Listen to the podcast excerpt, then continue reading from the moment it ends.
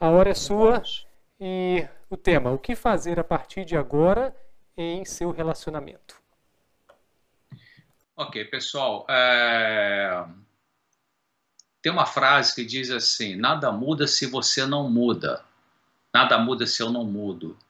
Quer dizer, muitas vezes você pode adquirir um monte de informação, né? Por exemplo, você participando da comunidade claramente, entrando aí no, no, no, no nosso projeto A Comunidade. Tem muita informação ali, tem muitos artigos, tem muitos vídeos, tem várias palestras. Né? Já, hoje eu estou falando agora mesmo com o Pablo, tem uma outra palestra que eu acabei de gravar agora, até para apresentar na academia, é, Academia de Polícia do Estado de São Paulo, que fica ali colado com a USP. E amanhã vou estar fazendo uma live com um, um, um, delegado da Secretaria de Segurança de São Paulo, vão falar sobre a síndrome de esgotamento, a síndrome do burnout. Então eu já gravei, amanhã vai ser uma live, então essa, essa palestra sobre é, esgotamento vai entrar na comunidade claramente. É, então, a, a, apesar de você ter muita informação, é importante que você pegue a informação que você já tem e comece a trabalhar em cima dela né? É, me lembro até que Deus falou para Moisés, né? Quando Moisés falou, mas o que, que eu vou fazer para te representar, Deus tal? Deus falou assim, o que, que você tem na mão? Eu tenho, um, eu tenho um bastão, né? Tenho uma vara. Então usa a vara, né? Então é importante isso. É, às vezes quando eu faço uma palestra, ou até quando eu lembro, é, eu comento assim, olha, vocês, vocês já escutaram algumas coisas aqui nesse, nesse evento, né? Talvez palestras de outras pessoas, é, enfim, e você, eu agora vou começar a falar, preste atenção naquilo que eu vou falar, ou que já foi falado, ou enfim, ou alguém vai falar mais à frente, mas aquilo que tocar mais na sua mente, que você tiver uma relevância, você sentir, nossa, isso aqui é muito importante para mim, então é isso que você vai é, fixar na sua mente e trabalhar nos próximos dias e semanas né? Embora você tenha escutado às vezes 10, por exemplo, escutou essas palestras dessa série, né? Domingo, segunda, terça uh, e hoje quarta. Então, uh, você escutou muita informação. Dessas palestras que vocês já assistiram, que eu apresentei, você talvez tenha, uh, tenha te chamado atenção um ou dois ou três pontos. Pega esses pontos, deixa os outros 15, 20, 50 de lado e pega esse 1, 2, 3 aí, ou 1, e começa a trabalhar em cima dele, porque este que mais te chamou atenção, esse aspecto, essa parte da palestra, é aquilo que você está precisando nesse momento. Foi isso que Deus te chamou atenção, né? O Espírito Santo, que eu acredito, foi lá e pum, você, opa, isso aqui é, marcou para mim.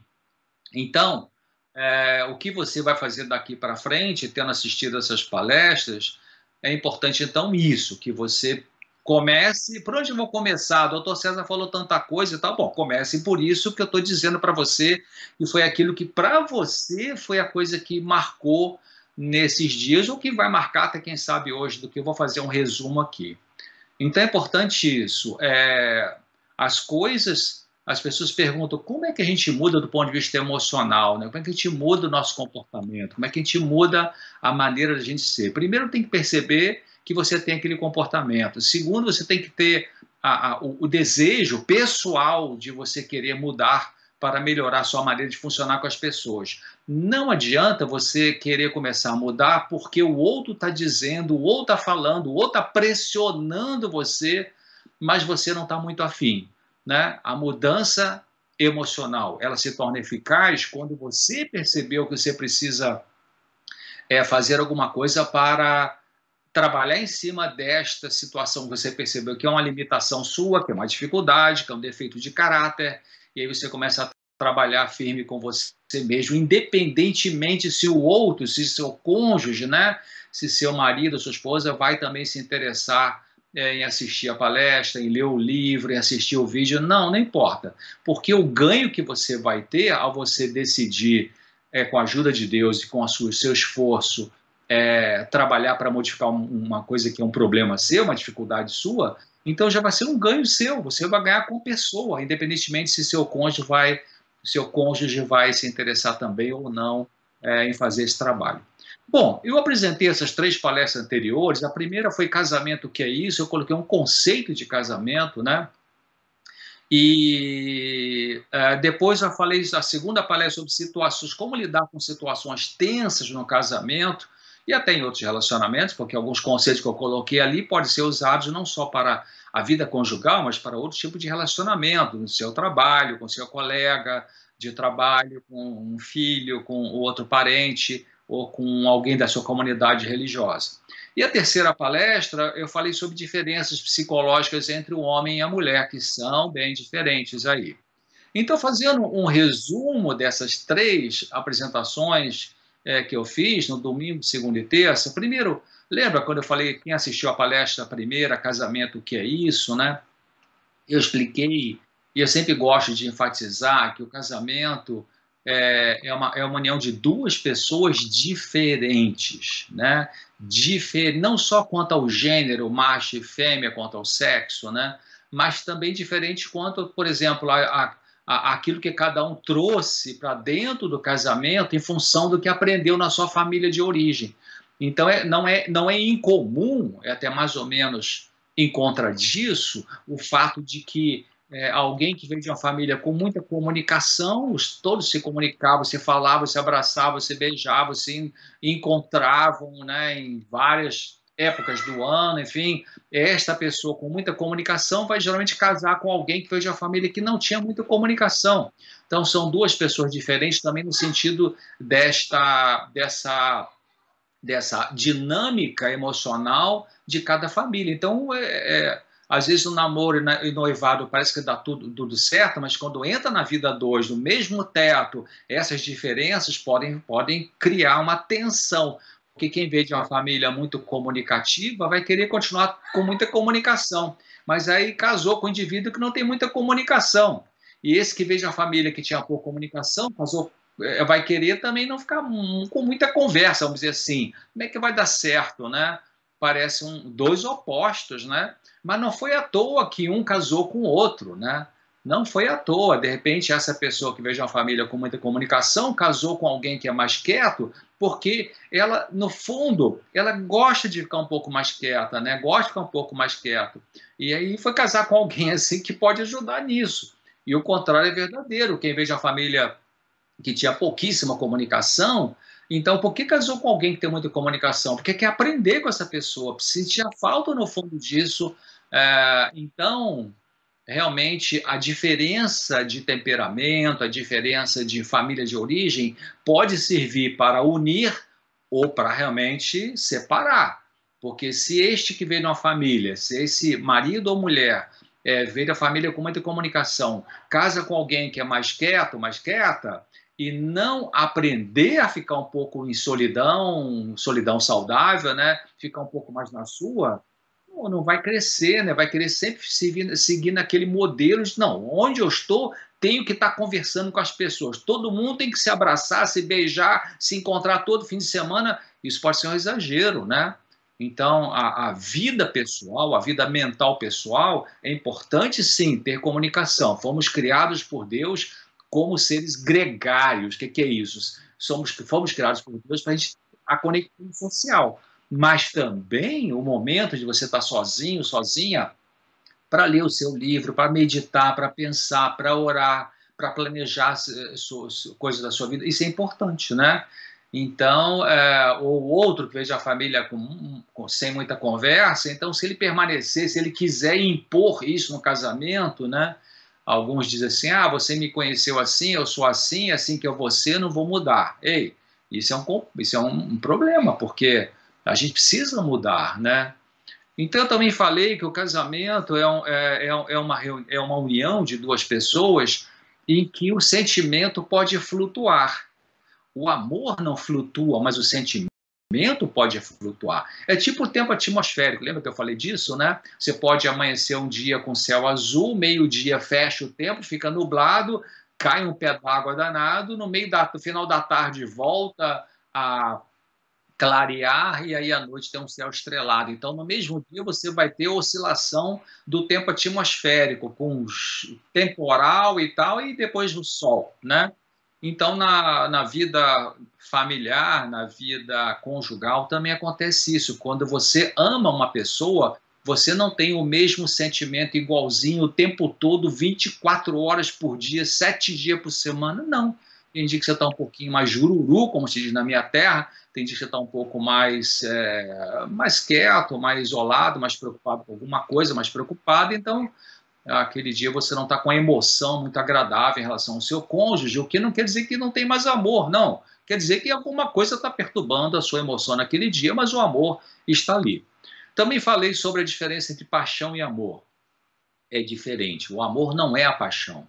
O amor não é a sexualidade. O amor não é a dependência romântica. O amor é um princípio de ação que faz a gente tratar o outro bem, independentemente do, de como o outro me trata, né? Então, a paixão, quando a pessoa se apaixona, em geral, a paixão é uma coisa legal. Se você está namorado, um namorado que fica apaixonado, um noivo que está apaixonado, ou até casar com uma paixão pelo seu cônjuge, isso é uma coisa legal. Mas o que, que vai acontecer depois que a paixão vai passando?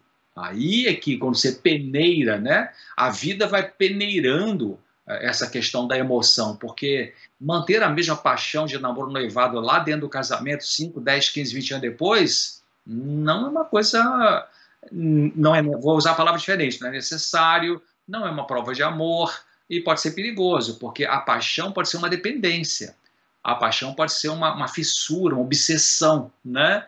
E até você sabe que muita gente mata o outro por causa de paixão, né? Tava, tava, diz que estava tão apaixonado que não tolerou que a pessoa é, não queria mais aquele namoro, então vai lá e mata o indivíduo, mata a moça, mata o rapaz, porque não aceita que aquela pessoa não quer mais esse indivíduo. Então, isso era uma paixão. Ah, é, é, chama até crime passional, né?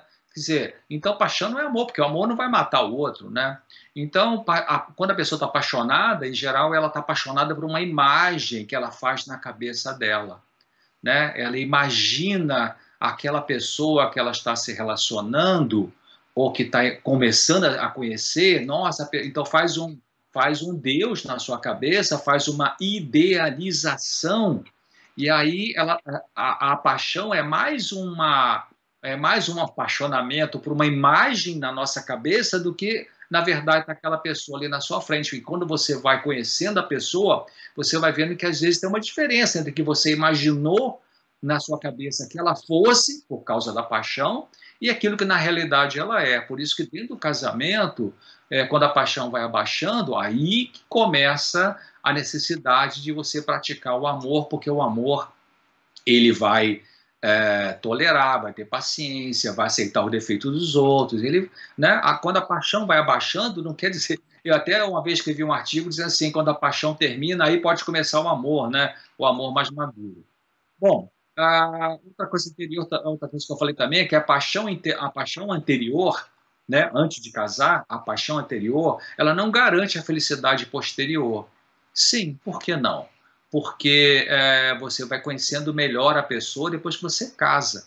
Mesmo que você faça 5, 10, 15 cursos de noivos, né, e é bom fazer realmente, mas tem situações que você só vai aprender quando você estiver lá dentro, vivendo a vida a dois na mesma casa, no mesmo teto, né? Então aí é, você vai ver que precisa fazer algumas coisas para construir a felicidade, porque a paixão não segura a onda sozinha, porque ele é muita emoção.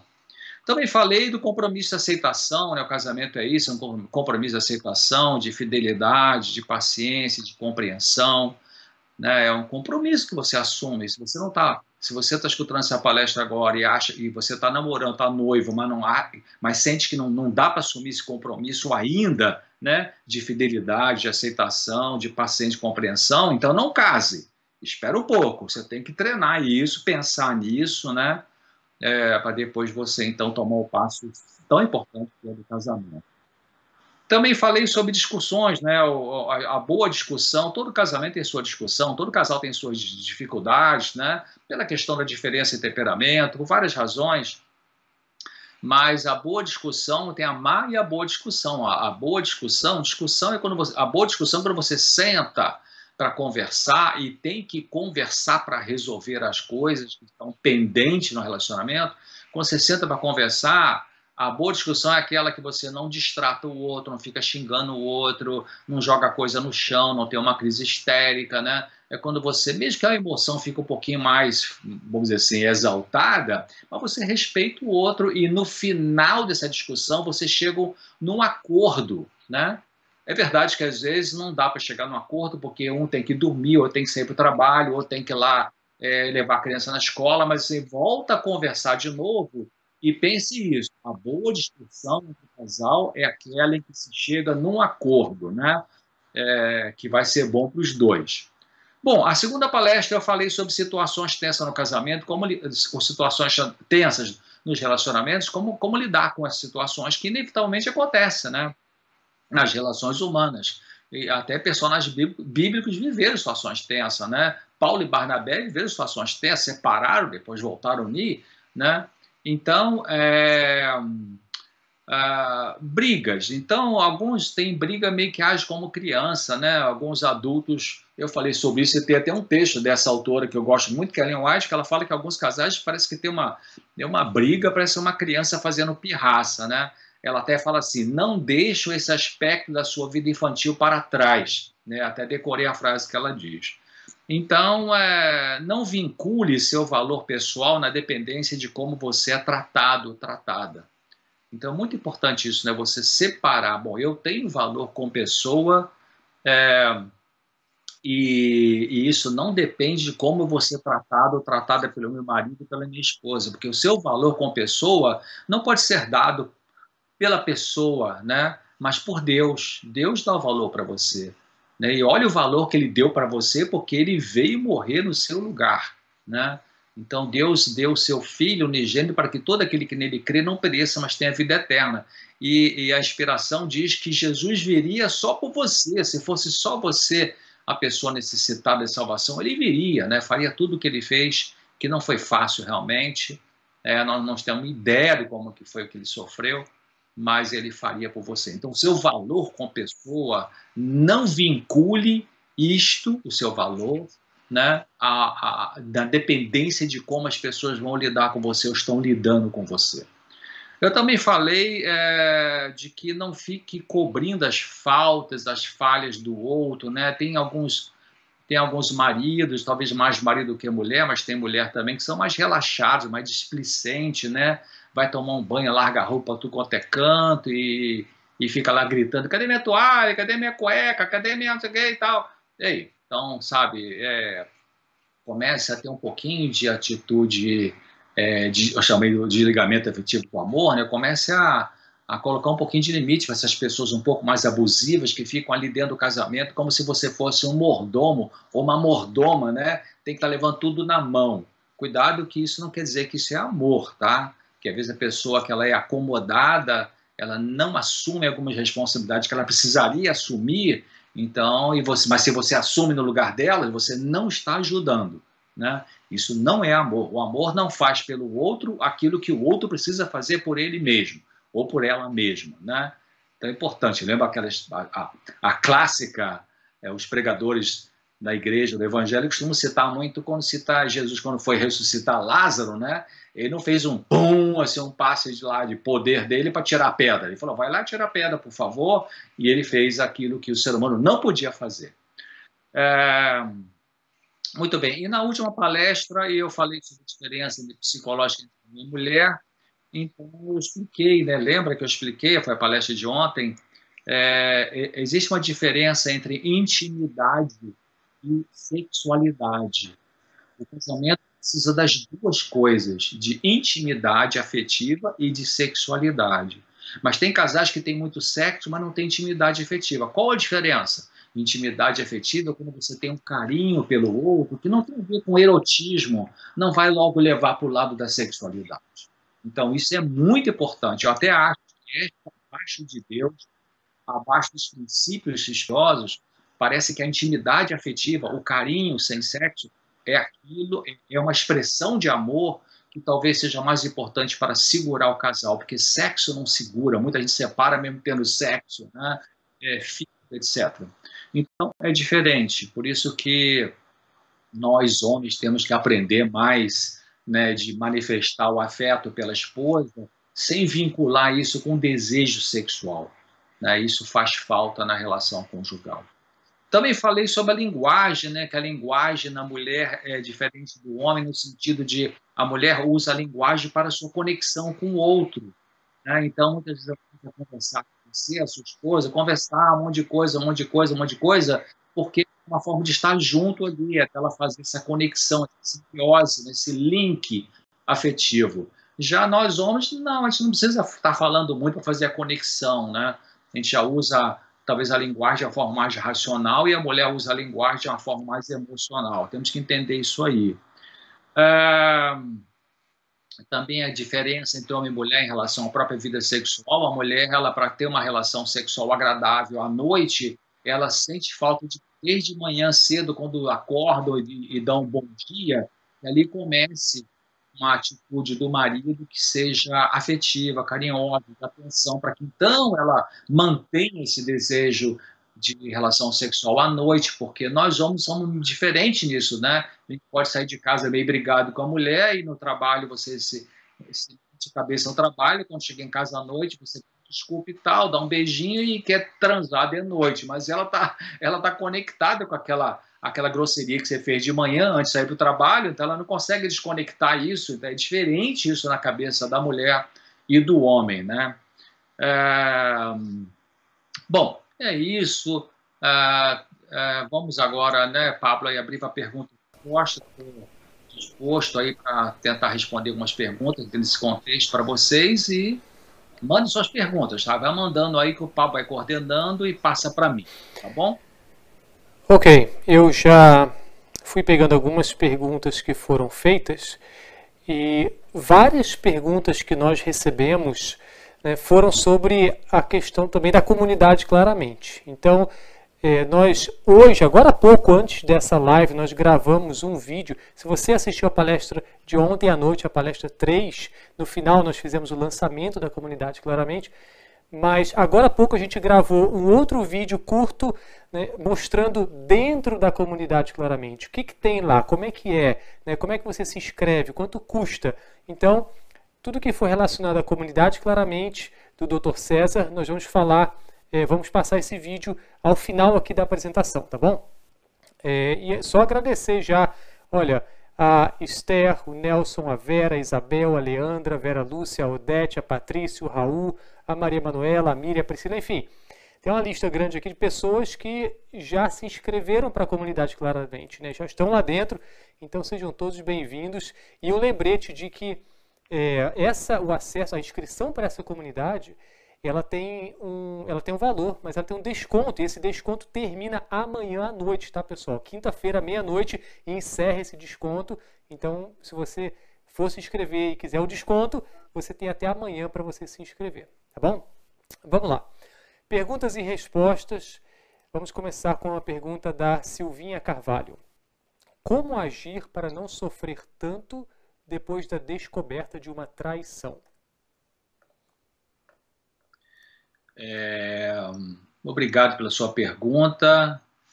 É, olha, não tem como não sofrer, né? Porque quando uma pessoa ama a outra e esta outra trai, então não, eu não tenho estudos é, é científicos que provam isso que eu vou dizer, mas eu acredito até pelo ponto de vista do meu trabalho clínico ao longo dos anos, né, dos atendimentos em consultório, de muita gente vivendo esse tipo de dor emocional, mas eu acredito que é uma das dores mais difíceis de se lidar do ponto de vista emocional é quando você ama o seu cônjuge e descobre que ele ou ela está tendo um caso, seja em que nível for, né? Pode ser só bate-papo, pode ser conversa, pode ser já com relação sexual.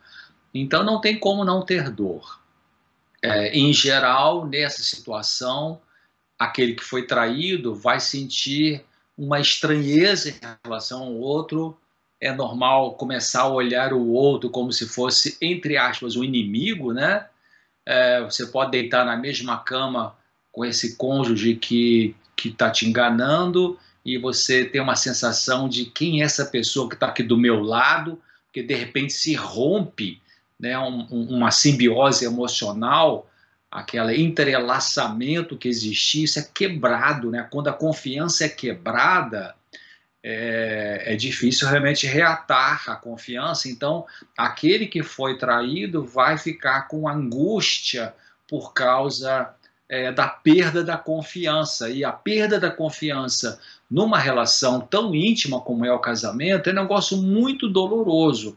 Então, não tem como não ter essa dor, vai viver essa dor sim. E aí, o outro que foi o, o traidor. É, depende, porque tem algumas pessoas que escorregam nessa questão e uma vez só e se arrependem muito, se deixar levar pela emoção por alguma razão, e aí já querem fazer as pazes, querem reatar. Então, é, você vai oferecer o perdão, né? só que o perdão é um processo. O perdão não, não comece. Algumas, é, talvez mais mulheres traídas do que homens traídos, algumas mulheres elas às vezes são tão dependentes desse marido, elas são tão é, é, sem muito valor pessoal e que elas é, mesmo sendo traídas elas ficam perdoando e já quer já quer é, entre aspas fingir que está tudo bem, né? ela talvez não conheça nem a própria dor emocional interna dela, então porque a dependência pode ser muito grande desse marido, então ela já é, dizem que perdoa muito rápido, já quer abraçar, beijar e tal, e não deu nem tempo do sujeito ele pedir perdão, né? Porque ele tem que pedir perdão. O sujeito que a pessoa que traiu, uma das tarefas principais é não mais repetir isso, é, embora seja não muito raro muitos casa, em muitos casamentos haver uma repetição dessas traições, já atendi várias pessoas assim, em que a mulher perdoava e, e engolia sua angústia, e vamos tocar para frente, daqui a pouco descobria que o sujeito estava de novo pulando a cerca, e depois uma terceira, uma quarta vez, então tem que ter um limite para isso, né? Ah, o que Deus quer não é que você fique perdoado. Claro, a Bíblia fala perdoa sete. Jesus falou perdoa 70 vezes 7, perdoar sempre, tá. Mas o perdão, no caso de uma infidelidade, tem que ter uma mudança de conduta do outro, né? É, você tem que ter um respeito próprio que não é orgulho, é diferente. Então, é, se você, se alguém está escutando essa palestra está vivendo a situação e que há uma repetição, então tem que colocar um limite. Olha, o que, que você quer? Tem que chegar e conversar com esse cônjuge. Claro, você tem que ter provas concretas, né? porque em geral quem está traindo mente até o último segundo, mente até você mostrar uma prova con concreta que não tem com a pessoa escapulir. Alguns são assim, né? homens e mulheres. Mulheres estão traindo, homens que estão traindo. Então você tem que ter uma prova concreta e, claro, você vai percebendo, né, sinais de infidelidade é quando é, ou o homem ou a mulher que está traindo começa a se vestir de uma forma diferente, começa a se vestir melhor, começa a botar um perfume com frequência que não botava, demora para chegar em casa, ou sai de casa em horários que não costumava sair, né, ou se oferece para ir fazer compra no mercado que nunca se oferecia, porque nessa hora é a hora que pode se encontrar com o outro ou com a outra. Né, começa a ter um certo é, é, distanciamento afetivo do cônjuge, já não quer mais relação sexual como antes. Então, são vários sinais que demonstram que parece que está vendo alguma coisa, começa a se irritar, tratar mal o outro, fica mais agressivo, né, ou mais irônico e tal. Então, é, viver essa dor é normal, tem um tempo para viver, esse tempo não se pode cronometrar, para uns pode ser três meses, para outros pode ser um mês, para outros pode ser dois anos, para poder reatar essa confiança, né? Então, viva a sua dor, né? É, está vivendo, você conhece alguém que você quer ajudar, porque de repente a pessoa fez a pergunta, quer ajudar alguém que está sofrendo isso, com isso, né? E, e, e, e a pessoa tem que sentar quando tiver a prova concreta né, prova concreta. Então você vai sentar, olha, eu preciso conversar com você, eu descobri algumas coisas que não estão me agradando e está aqui a prova. O que que você quer? Você quer continuar comigo? Você não quer? Vamos conversar. Então você a chance a pessoa de falar. Em geral, em geral, muitas, não em geral, mas muitas pessoas que estão tendo um caso por fora, porque o caso por fora pode ser desde uma coisa mais por enquanto só em cima de romance, né, tem uma gradação. Ou já se encontraram, teve abraço e beijo, ou já se encontraram e tiveram relação sexual. Então tem uma gradação de envolvimento com o outro. Né? Pode ser só uma paixão inicial ali, mas tem alguém que já está uma coisa mais, é, mais gravemente de envolvimento. Então, é, você vai sentar com esse indivíduo, com essa pessoa e vai, olha, eu tenho a prova aqui, então isso uma coisa dolorosa e vamos conversar, o que, que você quer. Então aí, é, muita, eu ia dizer assim, várias pessoas que estão tendo um caso por fora, seja, vamos dizer, um chat na internet, é, então, elas, na verdade, no fundo, elas estão elas estão presas ali naquela situação e quando você confronta, é a ajuda que, no fundo, elas estavam esperando, né? Você desse uma atitude de confrontação para ela poder, sabe, abrir os olhos para o que, que eu estou fazendo com a minha vida, meu Deus. Eu sou casado, sou casada, né? Então você tem que falar, não deixa rolar, não fica com essa ideia, não, vou orar, vou orar. Sim, antes de orar, a primeira coisa a fazer é orar. Mas depois de orar, você tem que fazer uma coisa, né? Procure a prova, né? certifique se é verdade, tem essa prova na mão e sente para conversar sem mostrar a prova logo de cara. Você fala, tem, tem acontecido isso, isso, tem percebido essa é aquela mudança, e, e, aí você mostra a prova e em seguida, bom, o que, que você quer? Você quer continuar comigo? Você não quer e tal. Tá? É, Thomas, uma coisa, em geral, já atendi muitos casais cristãos, enfim, é, que teve essa situação infeliz de infidelidade. Então, quem é traído, traída, a, o desa, a angústia é como que eu vou voltar a confiar nessa pessoa. E quem, e quem foi o traidor e que se arrependeu e agora quer reatar com seu cônjuge, a angústia que este traidor vai viver é ter que esperar que o outro que foi traído agora volte a confiar, né? É difícil, né? Porque em geral o sujeito que traiu e que realmente se arrependeu e não vai mais pisar na bola desse jeito, ele quer de novo uma boa harmonia com seu cônjuge, mas não dá para ter uma boa harmonia rapidamente porque houve uma ferida, houve um machucado, e esse machucado leva tempo para poder curar. Ok, a próxima pergunta é a seguinte: é, algumas pessoas perguntaram sobre esse mesmo tema, esse mesmo assunto, que é o seguinte. Por exemplo, a Solange Santos falou: Boa noite, meu marido consegue, eu acho que ela disse, não consegue seguir suas dicas ou só fica para eu lutar pelo nosso relacionamento. A Nega Silva comentou: Meu marido não quis ouvir suas dicas. E agora? A Terezinha Cardoso falou: Doutor César, o que fazer quando só um dos cônjuges busca fazer cursos sobre o casamento, quer melhorar a comunicação no relacionamento e o outro não quer nem conversar sobre os problemas do relacionamento. Então tem várias tá, perguntas só... sobre esse assunto. Tá. Como é que só vou dar uma dica aqui é, para o Pablo e para você. Você quer fazer uma pergunta muito pessoal, muito íntima, então vamos citar só o primeiro nome da pessoa, tá? Para preservar aí a, a, a, privacidade, tá? Então, é, não precisa falar o nome todo da pessoa, porque é uma coisa muito pessoal. Bom, a, vamos por parte aí. Então, é, meu marido não quis nem, não quer seguir as dicas que eu dei. Bom, é difícil, né? Realmente, queridos, é, é, o casamento se constrói em cima de duas pessoas. Não é possível ter resolução de problemas conjugais se um não está interessado né, em procurar ajuda. Fica muito difícil, muito difícil.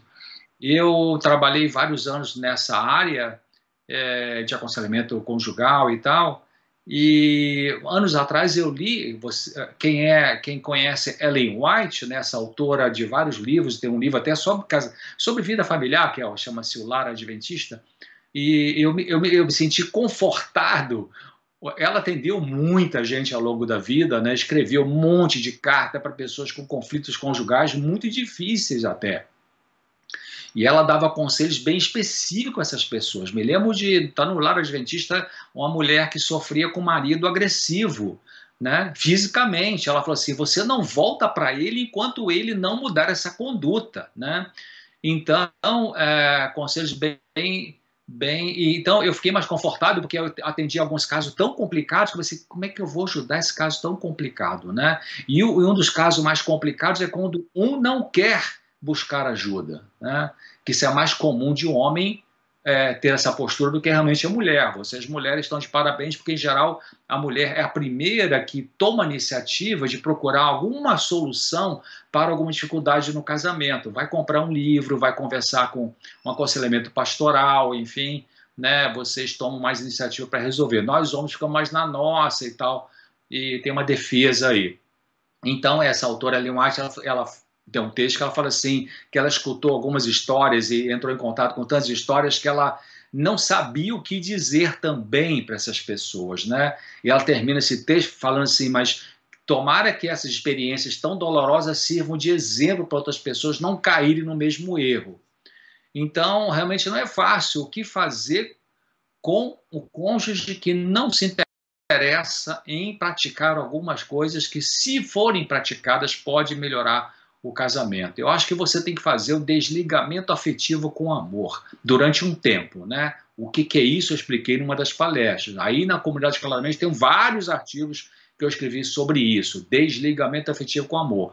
É você é, é, eu vou fazer até um gesto aqui com a minha mão, quer dizer, o casamento tá um de frente para o outro, né? Os dois que se amavam e tudo isso, um de frente para o outro. Mas quando começa a haver atrito e um não se interessa em mudar, e ficar resistente. Então, no primeiro momento, primeiro momento pode ser primeiro mês, primeiro ano dessa situação conflitiva que o outro não se interessa, você vira para frente e pensa assim: a minha vida vai continuar apesar dessa pessoa não estar interessada em buscar solução. Eu vou aguentar durante algum tempo. Então, o que, que você começa a fazer a partir desse momento em que o outro não quer ler o livro, não quer assistir a palestra, não quer ver o vídeo, não quer ir no conselheiro conjugal, não quer fazer terapia de casal, não quer nada disso? E tem problemas, porque não existe casamento que o problema seja só de um. Não existe. Isso é uma utopia. Tá, pode ser que tenha alguns casamentos meio raros, bem raros, que um tem um surto esquizofrênico ou está com dependência química, fica violento, tá, isso pode até acontecer, né? Mas mesmo assim o outro tem dificuldade, porque, queridos, nós não somos perfeitos, né? Quando a gente casa, a gente leva dentro do casamento coisas boas e coisas ruins que a gente aprendeu com nossos pais, que a gente aprendeu, sei lá, sabe lá onde, né? Então, é, comece a voltar para a sua vida, porque a sua vida, a sua vida, até falei na palestra, imagina uma, uma, uma, uma estante que tem várias prateleiras. A estante é a vida. Então tem a prateleira do casamento, a prateleira dos filhos, a prateleira do hobby, a prateleira do, do, do, dos seus amigos, a prateleira do seu trabalho, a prateleira dos seus estudos. A prateleira do casamento é importante? Muito importante, mas a prateleira do casamento não é a sua vida. A sua vida não é o casamento, né? Então, volte-se um pouco, se agarre com Deus e comece a, a desenvolver melhor a sua individualidade. Vai fazer o estudo que você quer fazer, a faculdade que você não fez, aquele curso de pós-graduação, é, melhore seu trabalho, dedique-se aos seus filhos, é, vá frequentar mais a, a, amizade com seus parentes, né? o seu contato na comunidade religiosa, deixe um pouquinho em banho-maria esse outro que não se interessa.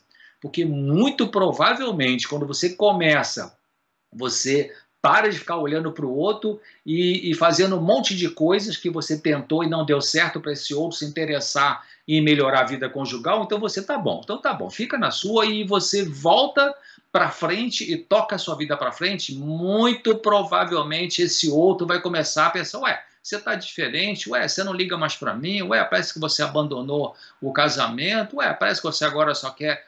Bom, você fala o quê? Não, eu estou respeitando você, você não quer consertar umas coisas na nossa vida, eu estou vivendo a minha vida e estou tocando para frente, né? Pode acontecer isso. E pode ser então que nesse momento, né, em que você decide cuidar melhor da sua vida individual, é, e deixa um pouquinho em banho-maria essa, essa, situação, esse impasse conjugal, pode ser que seja até o, o, o ponto né, que seria necessário para o outro. Não, mas peraí, mas eu quero conversar com você. Não, você falou um dia de a gente conversar, eu agora aceito. Pode ser que vai dar certo. Ok, próxima pergunta uh, é da Carolina e a pergunta é a seguinte: ela fala. É, estou desconfiada que meu marido tem distorção do pensamento e isso tem afetado o nosso relacionamento. E ela comenta: é, gostaria que o senhor falasse um pouquinho sobre as pessoas que têm a distorção do pensamento, que estão sempre desconfiando de outras pessoas e que pensam que todas estão contra elas. Uhum. É, distorção de pensamento é uma coisa que acontece com todos nós em algum momento. Tem, tem, tem gradação de distorção de pensamento. Tem, um, tem uma distorção de pensamento que é lá perto da psicose, né? São aquelas pessoas que são muito cismadas, né? E que acham que o outro tá, tá, tá, tem alguém me olhando na rua, e tem alguém me olhando ali na, na fila do banco, ficou só me olhando, né? Tem uma, uma ideia meio persecutória, como a gente chama. Né? Isso é uma das características até da esquizofrenia, especialmente a paranoide. Mas isso não é uma distorção de pensamento, isso aí é um delírio de perseguição, é diferente. Distorção de pensamento é você, por exemplo, você tem um amigo ou uma amiga que todo dia vocês se conversam pelo celular e aí tem um dia que você não consegue conectar com a tua amiga e aí na sua cabeça já vem o primeiro pensamento: será que ela não estava com paciência hoje para conversar comigo? E aí quando chega no dia seguinte, você é, consegue falar com ela, querida, te liguei ontem, você não atendeu, o que, que houve? Está chateada comigo e tal? Ah, que horas que você ligou? Ah, telefonei para você, era duas e meia da tarde. Ah, você não sabe da maior. Eu, eu perdi o celular, quando eu fui ver, estava lá embaixo do banco do carro. É por isso, né? você não conseguiu falar porque ela tinha perdido o celular temporariamente, mas na hora que você ligou para falar com ela e que sempre vocês se comunicam, ela não atendeu, o teu pensamento pode ter criado essa ideia. Ah, será que ela já não gosta de mim? Ou será que ela está chateada comigo? Isso é uma distorção de pensamento. Então, é, a atitude que você vai ter em relação a uma pessoa que tem distorção de pensamento, está sempre cismada e tal, você pode é, perguntar o que, que você acha que se eu fizesse te ajudaria nesse tipo de preocupação que você tem ou de pensamento que você tem. O que, que você acha? Do que, que você sente falta? Né? Então deixa a pessoa falar, porque pode ser que ela vai falar uma coisa que realmente é importante você fazer.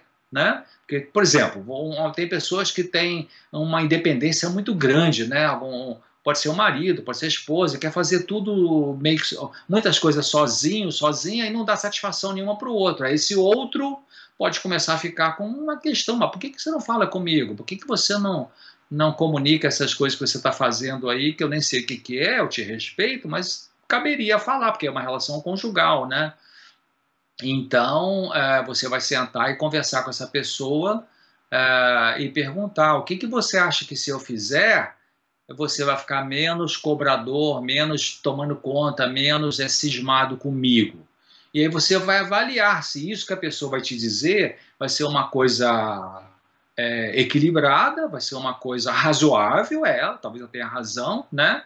E, e que pronto, porque às vezes você pode ter vivido numa família em que tinha, vamos dizer assim, um pai ou uma mãe muito controladores, muito ditatoriais, muito é, de tomar conta de tudo na tua vida, então você aguentava mais isso e você saiu, cresceu, foi para um casamento e aí casou com uma pessoa que não é igual esse seu aí, genitor, né? Mas talvez é, faça algumas perguntas e você pode arrepiar, né? Vamos dizer assim, você pode a, ah, não tolerar nem mais uma perguntinha de onde, onde é que você foi.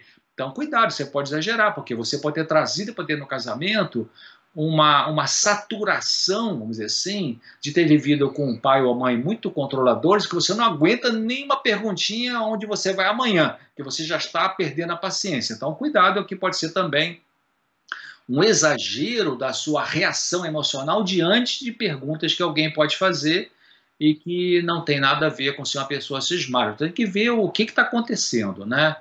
Mas o, o, a solução começa pelo diálogo e no diálogo de, como eu falei, o que, que você acha que se eu fizer vai poder é, te acalmar melhor e tal, tal, tal. E a pessoa, se ela falar, ah, se você fizer assim, assim, eu acho que eu vou ficar mais tranquilo, mais tranquilo, então você começa a fazer, não custa nada. Casamento é uma reunião, é uma união de duas pessoas que a gente vai ter que abrir mão de algumas coisinhas para poder realmente harmonizar. Ok, só uma nota aqui, eu vi que pelo menos umas 50 pessoas entraram novas aqui na live, que não estavam no começo. O Dr. César ele fez um, um fechamento dos temas que ele é, falou nas palestras anteriores e agora ele está na sessão de perguntas e respostas. Você pode deixar aí a sua pergunta e a gente está selecionando algumas para a gente poder responder aqui ao vivo. A próxima pergunta a do Yo Silva, que diz o seguinte: é, Como incentivar um casal a procurar terapia familiar ou encontro de casais sem parecer ser um intruso, principalmente quando estes são amigos ou parentes? Uh, obrigado pela sua pergunta. É, eu acho que a melhor maneira é você ter uma conversa individual com um dos dois, né? Se você faz uma amizade, se é um parente, então já tem uma amizade aí, se é um amigo, já tem amizade, e você percebe que esse casal poderia ser beneficiado participando de um aconselhamento conjugal ou de um, de um como é que é o nome, encontro de casais, então você pode é, se aproximar de um só e perguntar como é que está sua relação conjugal, tem alguma coisa que eu possa ajudar, tem alguma dificuldade. Então você faz esse, essa, essa, essa abordagem e amizade, né, com cautela com as suas palavras, e vamos ver o que essa pessoa vai dizer. Se ela abrir o coração e falar assim, poxa, que bom que você perguntou isso, realmente eu estou com uma, uma luta, é assim, assim, assim, aí pronto, você já vai oferecer é, ajuda para o aconselhamento é recomendar alguém que trabalha com terapia de casal, né, o aconselhamento conjugal, ou você vai recomendar, vai fazer um convite para o encontro de casal. Então, se aproxima de um só. Né? Se você tem muito medo de se aproximar e essa pessoa pode se sentir invadida, então o que você pode fazer? Mas aí você sabe que tem dificuldades conjugais ali que poderiam ser é, ajudadas essas pessoas com um aconselhamento ou com um encontro de casais, você pode, é, por exemplo, pegar um folheto da propaganda de casais e falar assim: Ó, oh, estou trazendo aqui para vocês porque ah, quem vai em encontro de casal não é só quem tem problema, quem vai em encontro de casal que quer aprimorar, quer aprender mais coisas. Né? Eu estou pensando em ir, você não quer ir, não? Olha só. É, e pronto, deixa a propaganda na mão da pessoa, manda por e-mail, enfim, eu mando o link e tal. E pronto, apenas comentando isso, né, de que é, as pessoas que vão em encontro de casais, é uma verdade mesmo, não quer dizer que está com problema, né? Não é as pessoas que frequentam o encontro de casais não quer dizer que são pessoas que estão é, com um conflito importante. Alguns, alguns vão porque querem aprimorar, querem aprender mais coisas com os palestrantes ali e você pode usar essa abordagem. Oh, talvez seja legal, ter uma coisa lá que talvez possa ser é, para aprimorar seu casamento, né? Então pode usar essa abordagem aí. É, doutor César, acho que é como essa semana melhorando o seu casamento que está acontecendo aqui agora, né? Não quer dizer que todo mundo que está aqui tem problemas, todos esses problemas. Não, tem gente que está com um bom casamento, mas quer melhorar ainda mais.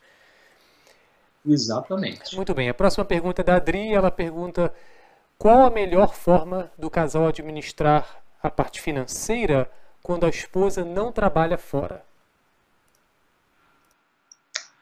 É, boa pergunta, obrigado por sua pergunta também. Aí vai depender de quem é essa esposa, né? Porque tem esposa que é econômica e tem esposa que é gastadeira.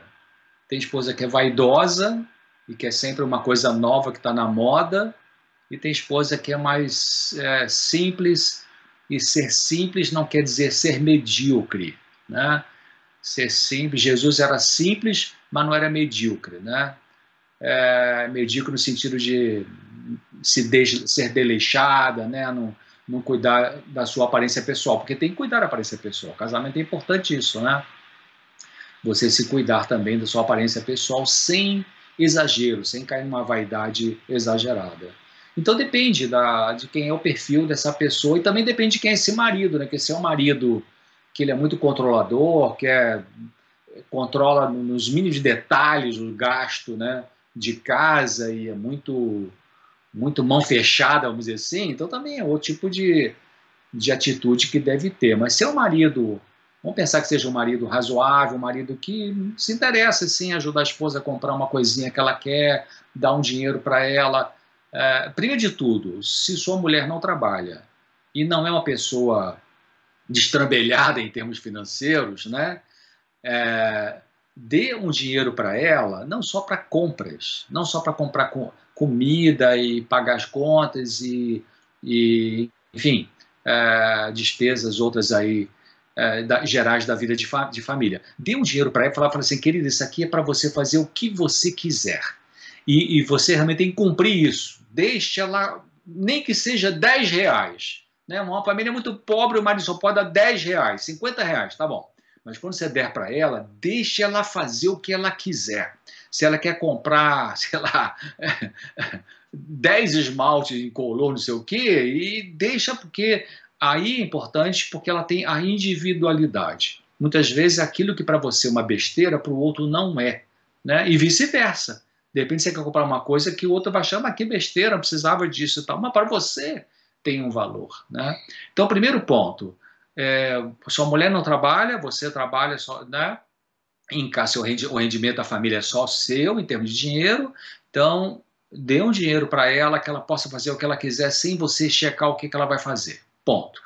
Segunda coisa, se é uma mulher muito gastadeira, então você tem direito de colocar um limite. Fala, querida, olha, o nosso orçamento familiar para no mês, né, compras, luz, água, IPTU, larará, é isso. Então vamos botar o dinheiro que eu ganho nisso e se você quiser uma coisa extra, comprar uma roupa e tal, tudo bem, nós temos Y de orçamento. Agora, fora isso, desculpa, eu não vou ter mais, né?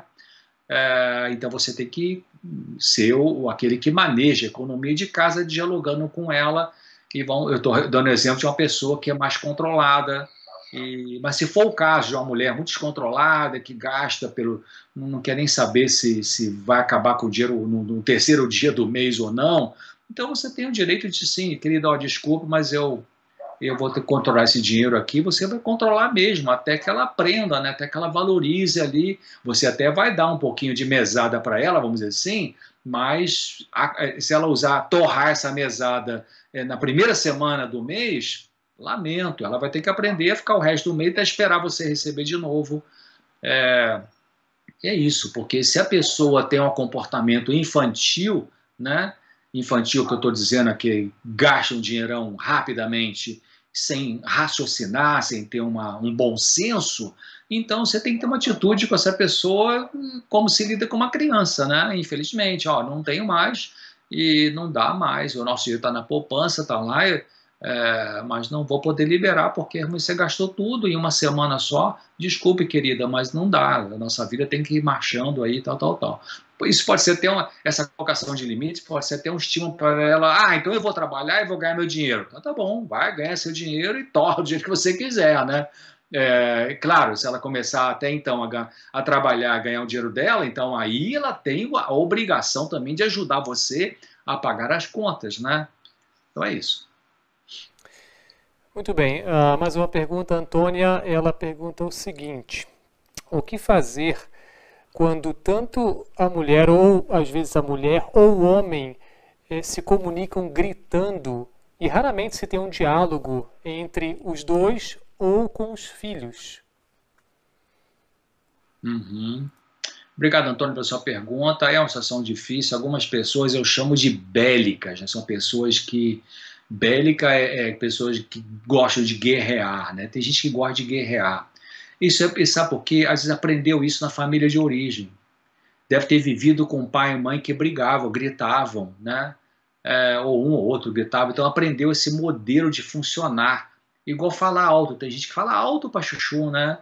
É, e às vezes vai casar, como eu disse ali, o casamento é união de duas pessoas diferentes, diferente, ele vai casar com um indivíduo que detesta o som alto, né? uma pessoa mais sensível para questões de som, né? É, eu acho que um, uma, um macete é quando a pessoa começa a falar muito alto, gritar, você abaixa sua voz. Porque se você responder na mesma altura, aí não, aí não dá certo, aí vai ser explosão para cá, explosão para lá. 0 a 0 empatou, não resolve nada. Então, quando a pessoa fala alto, gritar com você, você abaixa a voz. Assim, você quer falar uma coisa comigo agora? O que está falando comigo? Abaixa a voz, porque isso pode ser um estímulo para esse outro perceber que está falando alto, perceber que está gritando. E, e se esse gritar for acompanhado de uma atitude agressiva, verbal, né? Você tem direito de falar assim, olha, é, eu quero muito conversar com você, eu, eu, eu gosto de você, eu quero conviver com você, mas desse jeito de você gritar e falar dessa forma agressiva não está muito legal para mim. Isso me faz. Aí você explica que, como te, te atinge isso. Isso me deixa mal, me deixa me sentindo até triste, né? É, será que a gente pode consertar isso, né? Você falar um pouquinho mais baixo? Não, não posso. Aí a pessoa continua falando alto e tal, e agressivamente. Então você tem o direito de falar assim: olha, querido ou querida, quando você conseguir se controlar e falar mais calmamente comigo, eu realmente quero conversar sobre esse assunto, mas agora não dá. Desculpe. E eu vou lá esquentar o feijão, ou tomar um banho, ou trocar a fralda do neném, e você tira o time de campo, sem discutir, sem brigar e sem responder com a mesma moeda. Ok, próxima pergunta da Marineide. Ela diz o seguinte: Boa noite. O que fazer quando fazemos o afastamento uh, emocional e a pessoa ficar um período sem ingerir álcool, porém após um período tende a voltar a retomar o vício? E aí eu estendo essa pergunta para um caso de, por exemplo, um usuário de drogas, ou um caso de uma infidelidade, ou algum problema em que a pessoa, então, ok, para de fazer aquilo, mas depois de um tempo volta a fazer aquele, aquela situação. Como lidar com isso? É, olha, se você está vivendo, é, você que está assistindo a palestra, obrigado pela pergunta, boa pergunta. Está é, tá vivendo com uma pessoa que tem abuso, porque ah, pode haver abuso ou dependência, né? É diferente uma coisa de uma substância, né? Quando estuda dependência química, tem o abuso e tem a dependência. Abuso, a pessoa, um fim de semana, abusou, mas não é dependente daquela, daquela droga, daquela substância, que pode ser álcool, cocaína, maconha, crack, enfim, tal, tal, tal. Então, se você está vivendo com a pessoa que tem abusos, vamos supor que não é nem dependente, mas tem abuso, mas é frequente esse abuso, né, é, que começa até a criar uma certa dependência, é, então, existe um grupo chamado Alanon, tem no Brasil inteiro, talvez na sua cidade tenha. AL-Anon de anônimo. Alanon. Entra lá no site alanon.org.br procura onde tem um grupo. Esse grupo Alanon, se é com álcool, é Alanon. Se é com outras drogas, né, maconha, cocaína, crack, etc., é Naranon. N-A-R de narcótico, né? Nar e tracinho anon. Esses grupos, eles ajudam a pessoa que convive com alguém que está com algum tipo de dependência química a saber como você preservar a sua saúde, mesmo que o outro continue na ativa, né? Mas é claro, você tem que ter. Primeiro passo é você está lidando com alguém que tem abuso de álcool, que repete isso. Tá bom, fica sóbrio, para de beber, é, fica bem durante um tempo, depois recai de novo. Bom, você tem que ter misericórdia. Primeiro isso, né? Misericórdia significa você ajudar essa pessoa a entrar no tratamento. Mas não vai pagar tratamento para alguém dependente químico ou alcoólico que não quer se tratar. Não invista dinheiro em alguém que não diz para você: nossa, eu não sei comparar, eu estou realmente com vontade de beber todo dia, é, mas eu quero ajuda, meu Deus, como é que eu saio disso? Quem pode me ajudar? Então, quem tem essa postura, aí você, tudo bem, você investe é, o seu tempo, o seu dinheiro com essa pessoa, porque ela está pedindo ajuda, ela, ela reconhece que ela perdeu o controle dela mesma sobre o uso da substância. Agora, se a pessoa está usando uma substância, voltou a recair na droga ou no álcool e não esquenta a cabeça com isso, não pede ajuda, diz, não, deixa que eu me viro, não, é só fim de semana, não, é tal, tal, tal. Não invista. Você vai investir em você. Você vai investir na sua sobriedade, na sua serenidade, né? Aí citei dois nomes de grupo aí, alanon.org.br naranon.org.br. Vê onde tem um grupo, começa a frequentar e você vai ter um material muito bom. Eles vão ensinar você como lidar com a situação para você, pelo menos, preservar a sua saúde emocional. Agora, se o sujeito ele estava bebendo, parou de beber, ficou um tempo longo e aí recaiu de novo. Então usa de misericórdia, assim, ah, olha, poxa, você recaiu, você quer ajuda, né? Você quer que eu vá com você num grupo de AA, Alcoólicos Anônimos? Você quer que eu vá no psiquiatra com você? Né? Então você oferece ajuda. Se a pessoa aceitar a sua ajuda, pronto. É, todo mundo ganha. Se a pessoa não aceitar a sua ajuda, então você tem que sentar e conversar. Olha, querido, assim não, não dá, não, não dá para você eu conviver com você dessa alma está machucando muita gente, está sendo muito ruim para nossa família, né? Você precisa de um de um tratamento, então você vai aumentando um pouquinho esse aperto, né, sobre a pessoa. Alguns vão aceitar, né? Ah, tá bom, querido, eu vou sim, vou procurar ajuda e tal, você vai comigo, ou, ou deixa que eu vou sozinho, mas vai. A pessoa vai e começa uma recuperação, ótimo. Mas se a pessoa não vai, não ouve o teu pedido de ajuda, você oferece misericórdia e não quer saber, continua, se aperta um pouco mais, querido, olha, eu estou achando que vai ser difícil a gente continuar o nosso casamento desse jeito, né? Está sendo muito ruim para mim, para as crianças, e você explica por que está sendo ruim, né? E aperta um pouco mais, tá? Para a pessoa ver se ela toma um choque e ela decide procurar ajuda. Ok, mais uma pergunta do Andrei e é o seguinte: como viver um no...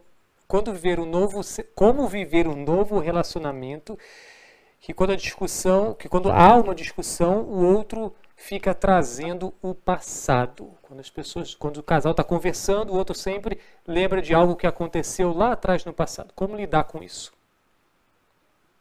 É, boa pergunta também. Isso infelizmente acontece com os casais.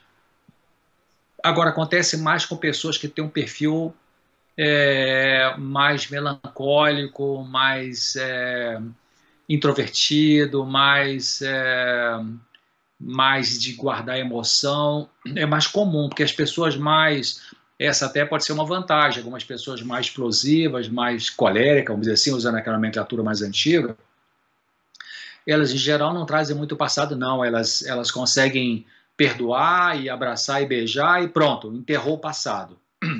Então, se a pessoa fica trazendo o passado, acho que é bom você falar sobre isso.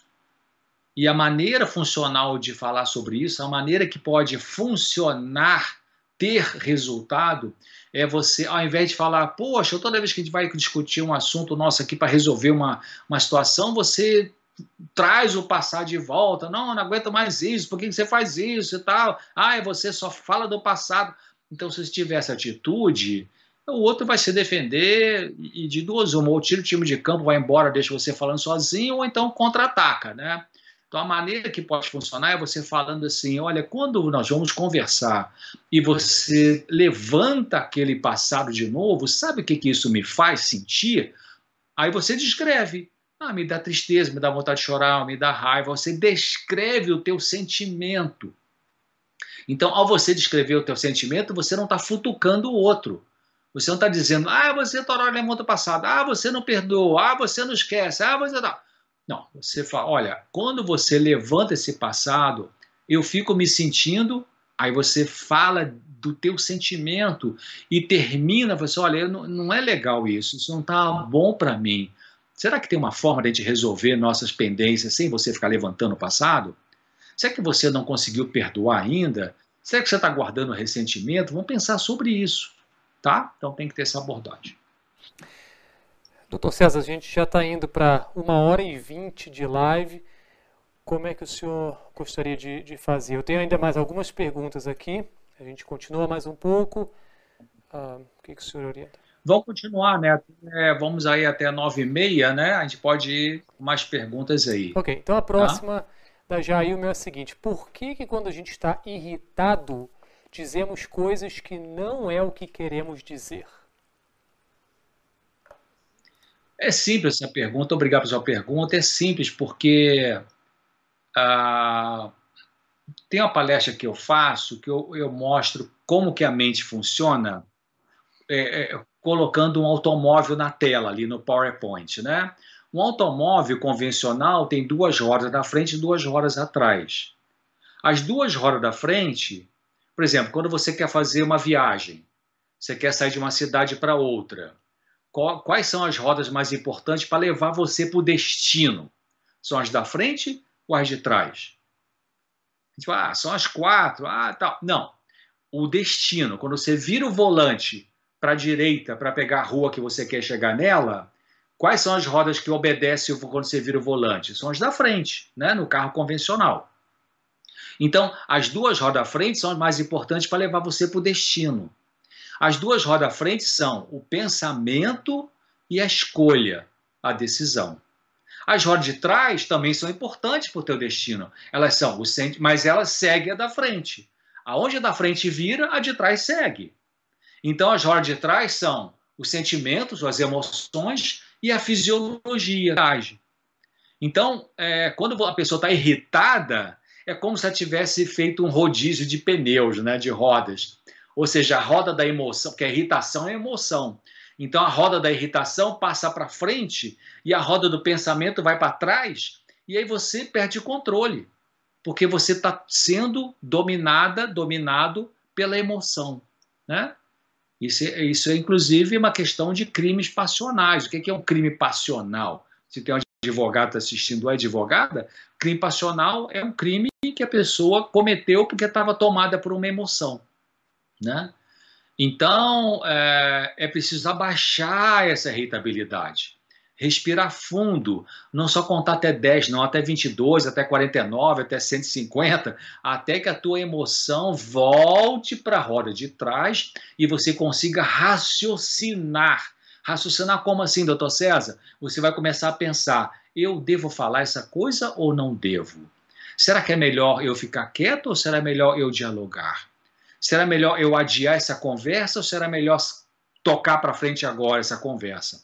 Você só vai conseguir ponderar se tiver com controle da sua razão. Se a emoção entrou na frente, I'm sorry, como diz o americano, não tem jeito e você vai realmente perder o, já perdeu o controle e, e aí tudo vai talvez ser mais complicado para resolver, né? Não estou dizendo que numa conversa, até falei antes, né, numa conversa de casal para resolver algumas situações tensas, a emoção fica meio forte mesmo, pode acontecer. Mas você, para ser produtiva essa conversa, você não perde o raciocínio. Daí vem aquela questão que eu falei: você quer resolver o problema ou você quer discutir? Né? Então, pensa nisso, pensa nesse exemplo que eu dei do carro, essa analogia, né?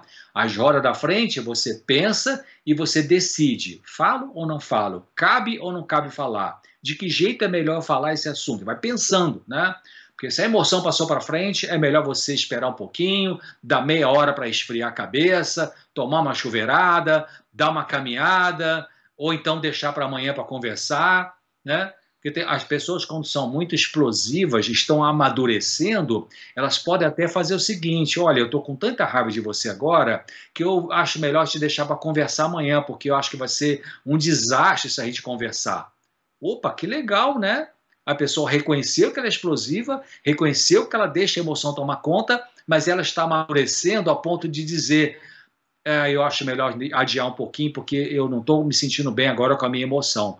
Legal, 10 a 0. Né? Muito bom.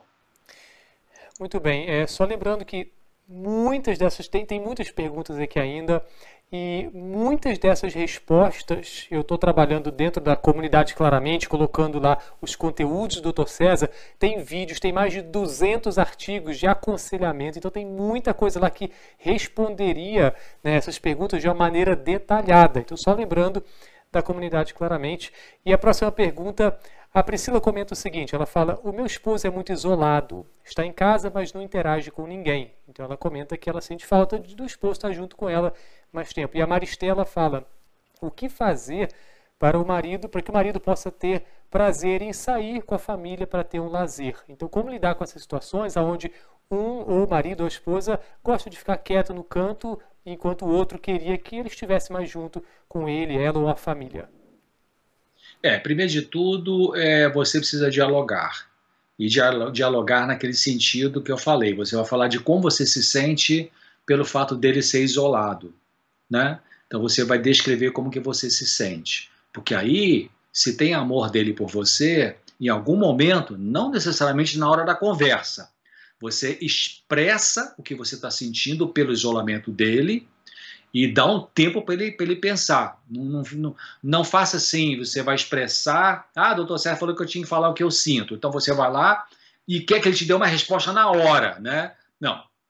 Alguns homens, uma boa parte de nós, homens, precisam pensar um pouco ali, entrar na caverna, tem até um dos livros famosos aí sobre casamento, que fala o homem tem que entrar na caverna, dar uma pensada e voltar depois para falar com a mulher. Já vocês, mulheres, talvez já consigam, numa mesma conversa, resolver um monte de coisa, mas isso é uma diferença que tem que ser respeitada entre homem e mulher. Né?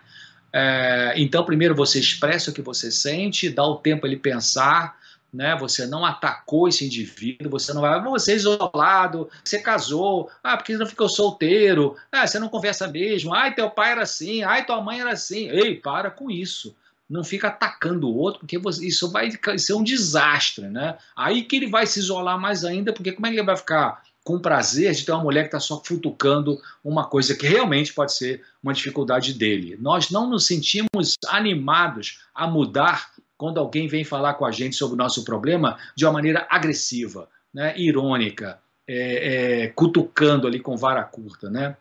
Então, expressa o sentimento e deixa ele pensar um pouco. Segunda coisa, pense o seguinte: você está querendo colocar um padrão de funcionamento? Será que você é aquela pessoa que eu disse que veio de uma família que tinha muita comunicação?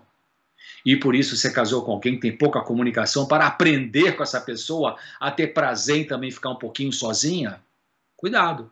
Qual é o modelo normal de um casamento em relação a. Tem um, vai lá na comunidade. O Pablo falou bem aí na, na comunidade claramente. Tem um artigo que eu escrevi específico sobre isso. Qual é o modelo normal de diálogo dentro do casamento? Qual é o padrão? É conversar muito? É conversar pouco? É conversar todo dia? É não conversar todo dia? É conversar amanhã, tarde e noite? Qual é o padrão? Quem que você vai usar como modelo? Para mim, o modelo é Jesus Cristo, né?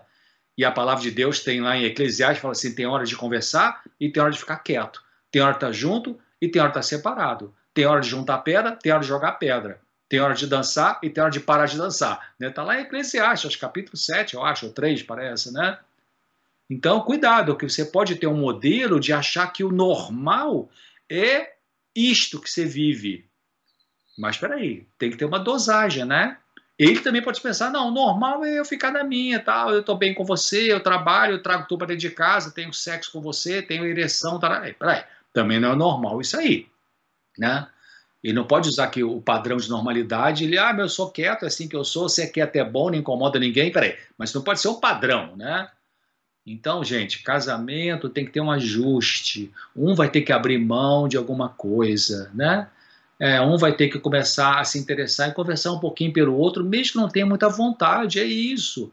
Outro vai ter que ficar aprendendo a ficar, tem que aprender a ficar um pouquinho mais sozinho, sozinha, né? Fala com um amigo, fala com um parente e tal e não ficar exigindo ter que estar conversando o tempo todo. Então, essa busca de equilíbrio é um desafio dentro do casamento. Não tem uma receita mágica para isso, né? É, é, falando, é conversando, é cada um se dispondo a sair da zona de conforto e fazer aquilo que pode ser difícil a princípio. Porque, olha, aquilo que é difícil a princípio é, pode se tornar mais fácil depois, só que tem que treinar. Né? Lembra que eu falei bem no comecinho hoje aqui? A gente muda quando a gente muda. Pode ver mais umas duas ou três perguntas, Pablo, que a gente vai para frente aí. Tá bom. A próxima, Albir pergunta: Doutor César, quando um dos cônjuges sabe o que tem que fazer, mas não faz, como proceder para com essa pessoa e como agir diante dessa situação? É, já respondi essa pergunta antes, obrigado pela sua pergunta, já respondi lá atrás, né, quando foi falado, ah, mas se o um não se interessa em, em, assistir a palestra ou seguir as dicas, né, alguém perguntou isso aí. É difícil, né? a gente não pode mudar as pessoas. Eu só vou repetir, você vai desabafar o que isso causa dentro de você. Né? Eu, eu acredito o seguinte, se existe amor nesse relacionamento, se ainda tem algum amor nesse relacionamento, quando você abrir seu coração Abrir o coração é difícil, né, gente? Não é fácil. Porque abrir o coração significa que você vai se tornar vulnerável. E se tornar vulnerável é uma coisa que a gente tem medo, né? Ah, mas se eu, se eu me tornar vulnerável, se eu abrir isso que eu estou sentindo aqui, o que, que vai vir de volta? A pessoa vai me entender? A pessoa vai rir de mim? A pessoa vai me ridicularizar? Vai usar de bullying? Né? Vai me rejeitar? Então a gente tem medo de abrir o coração. Mas não existe solução sem a gente dar algum de problema conjugal, sem a gente dar algum passo de vulnerabilidade. Ou seja, de abrir o coração e dizer, olha, dentro de mim tem isso, isso, isso que está me machucando, não está legal, não estou gostando, eu não estou me sentindo feliz na vida com esse sentimento que eu tenho aqui, por que você está tendo essa atitude? Eu vou repetir, o foco dessa conversa não é você faz isso, você faz aquilo, você, você. Não, é quando você faz isso ou quando você não faz isso, sabe como é que eu me sinto? Aí você descreve, aí você abre o peito, abre o coração e fala. Então, se existe um restinho de amor, pelo menos, nesse outro por você, ao você abrir o seu coração com calma, com serenidade, com humildade, sem arrogância, sem gritar, sem ter crise histérica, você fala numa boa, né, com humildade, provavelmente o outro vai dar valor a isso que você falou. Se ainda existe um pouco de amor. Porque também se não existe amor nenhum, não adianta, aí realmente a coisa é complicada, né? Mas, é, então faça isso, abra um pouco seu coração, é, com humildade, explique o que você sente quando esse outro não faz ou faz alguma coisa que você não gosta e ore a Deus que Deus vai mover essa pessoa para ela ter uma atitude é, de restauração, ou de conserto, ou de mudança. E sobre essa questão de que um quer, o outro não quer, é, eu recebi, nós recebemos vários e-mails, inclusive de pessoas perguntando isso, pessoas falando, eu gostaria de, de entrar para a comunidade claramente, mas o meu cônjuge ele não se interessa muito por esse assunto, mas eu gostaria, eu acho que seria importante para mim, devo ou não entrar? É, eu acho que como você tem interesse, como eu falei também, já respondi, eu comentei isso aqui, porque é, se o outro não se interessa, mas você pode entrar, porque você vai ser enriquecido, enriquecida com as informações que você vai obter.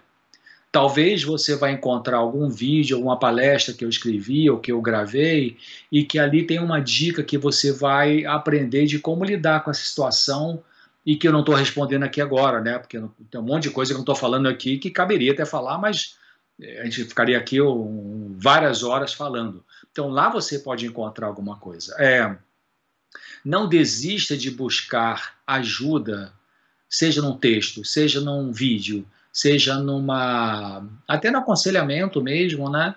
É, com alguém ético, profissional, pode até não ser um profissional, pode, ter, ah, pode até não ser um psicólogo, um psiquiatra, pode ser um, um, um, líder religioso, uma, uma líder religiosa que você confia e que você e que tem uma ética para te atender, muito importante isso, não vai abrir seu coração para qualquer um, especialmente se for do sexo oposto, tá? Cuidado com isso, tá? É, então, mesmo que você vá fazer isso de forma sozinha, ou sozinho e que o outro não está se interessando nesse momento, você vai se aprimorar com a pessoa. Você vai aprender a valorizar você mesmo melhor. Você vai aprender a como colocar limite para essa pessoa que está aí na zona de conforto, né? Acho então é válido sim, porque também se você não fizer mais nada, como é que vai ser? Vai estagnar? Vai ficar sofrendo o resto de, de muitos anos porque o outro não se interessou por nada? Faça sim, toma sua decisão aí de participar. É, eu vou colocar o link no chat já, já aqui da comunidade claramente, com todas as informações, e, e, já já a gente vai, só tem mais duas perguntas, e eu vou colocar o vídeo que a gente gravou hoje à tarde, que mostra como é que é dentro da comunidade, o que, que você vai encontrar lá. Já já vou passar isso aí. E as últimas duas perguntas, e pessoal, eu sei que tem muitas perguntas ainda aqui, na minha lista está lotada, é, mas realmente já estamos aí com mais de uma hora e meia de, dessa live. E vamos lá, vamos para as duas últimas e mais informações, mais respostas dentro da comunidade, claramente. Realmente tem muita coisa que você pode encontrar lá. Ah, essa é uma resposta ao mesmo assunto de duas pessoas. Da Lúcia, ela fala o seguinte: por favor, fale alguma coisa sobre o casamento depois de já ser divorciado, cada um com seus traumas, sua bagagem anterior. E o Paulo comenta: ah, como desvincular um sentimento ou sensação promovida pelo ex para que esse sentimento ou sensação não venha à tona com a pessoa atual. Ou seja, está falando sobre a bagagem anterior né, para um novo relacionamento. É, inclusive essa questão que eu acabei de falar, é, deixa eu falar uma coisinha antes que o Pablo comentou agora aí. Realmente, queridos, olha, é, é, dentro da, da comunidade claramente, os artigos, né, os programas que eu gravo, claramente da TV Novo Tempo, também na Rádio Novo Tempo tem um programa lá, todo domingo e quinta, dentro do Vídeo de Saúde. é, três e meia da manhã ou uma e meia da tarde, domingo e quinta, Rádio Novo Tempo, né, TV Novo Tempo também, segunda, quarta e sexta, eu, eu entro ali dentro do, do programa Vida e Saúde. O programa Vida e Saúde ele vai ao ar todos os dias, quatro horas da tarde ao vivo, de segunda a sexta. Vida e Saúde, TV Novo Tempo, novotempo.com. Só que eu entro, e, então o programa ao vivo, Vida e Saúde, é de segunda a sexta, quatro horas da tarde. Ele repete nove da manhã, né? Ou você pode ver no YouTube depois, se não tiver condições de, orar, de assistir nenhum desses horários. Mas eu entro com, no, claramente na, na Vida e Saúde na segunda, quarta e sexta. Então, três programas por semana. Né? Então, olha só, é, realmente o Papo tem razão, os artigos, os vídeos, o programa, tudo, a comunidade claramente. Ali você vai ter algumas de vocês que eu não estou conseguindo responder, porque o tempo está estourando, é, vocês vão ter resposta nesse material que está aí. É, então a pergunta foi o que fazer. É, olha só, é muito importante. É, sim, eu falei agora mesmo, né, de que respondendo a pergunta de uma pessoa aí, o que fazer que fez, né, o que fazer se o outro não se interessa em fazer nada para melhorar o casamento? Olha, é, comece você se aprimorar com você mesmo. Então, é, tem um livro muito bom sobre casamento de um autor americano, chama-se John Gottman. Em português tem um livro dele chamado Por que os casamentos falham ou dão certo. Ele cita uma coisa interessante de que, é claro, é uma estatística americana, mas no Brasil não está muito longe disso não. Ele fala assim, os casais que se separaram e se casaram de novo, e esse indivíduo que se separou e casou de novo, se não parou para ter um aprimoramento pessoal, se não parou para pensar o que, que eu errei no meu primeiro casamento, quais foram as minhas falhas, se não fez esse tipo de autoobservação, autoanálise, 50% separa a segunda vez e separando a segunda vez, também não se interessando em ter um aprimoramento pessoal e ver onde errou, quais foram os seus defeitos de caráter que perturbaram essa relação, 75% separa a terceira vez. Já atendi muita gente, estava no quarto, quinto casamento, pessoas complicadas que não admitem que são complicadas e que acham que a sexualidade vai resolver, ou que o domínio, ou que o dinheiro, o poder econômico. Lamento, né? Vão ficar o tempo todo com mais casamento, frustração, porque não parou para entender a si mesmo essa autora que eu gosto muito, Ellen White, tem vários textos, ela fala assim: grande conhecimento é conhecer a si mesmo. Né? Faz parte do plano de Deus que as pessoas se conheçam a si mesmas. Eu sei que me machucavam. Quais são as coisas que eu machucava o outro? Né? Então você tem que parar e pensar nisso, porque quando você entender quais foram os seus erros no casamento anterior, você vai poder trabalhar consigo mesmo para aprimorar esse aspecto e aí no segundo casamento, vocês que estão aí no segundo casamento ou terceiro, não é, ter que romper esse também por conta dos seus defeitos de caráter, por conta dos seus problemas. Porque lembra que eu disse? Não tem casamento que o problema seja só de um. Pode ser 20% de um, 80% do outro, 70% e 30%, 50% 50%, mas sem partir do princípio de que depois que houve a queda de Adão e Eva e que entrou uma coisa horrível em nós chamada egoísmo, né? orgulho, tudo isso, nunca mais existiu casamento 100% normal, queridos. Nunca mais existiu família 100% normal.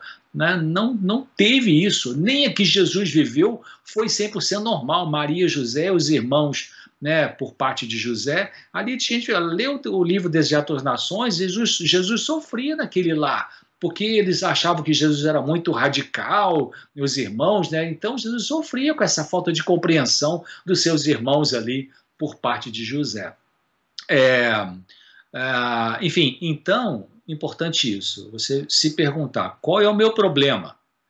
Vou terminar com uma ilustração. Anos atrás eu comecei, eu morava no Rio de Janeiro, trabalhava para o Hospital Adventista Silvestre no Rio de Janeiro, e eu comecei a me interessar por é, estudar o programa Os 12 Passos de Alcoólicos Anônimos. E aí, o Narcóticos Anônimos também. E eu comecei alguns grupos em reuniões abertas, e ali no Largo do Machado tem um, um edifício que é a Galeria Condor, né, que é do Rio, sabe o que é, e ali tem um grupo de alcoólicos anônimos muito bem organizado, aliás, os grupos são muito bem organizados. Eu comecei aí algumas reuniões abertas e ver como é que funcionava essa técnica que eles usam para ajudar as pessoas que têm problemas com alcoolismo. E nesse, nesse grupo tinha um quadrinho na parede que, eu, como eu fui reuniões em dias diferentes, eu percebi que é, mudava o pensamento do dia ali naquele quadrinho. Sabe aquele quadro que você pode mudar as letras, né?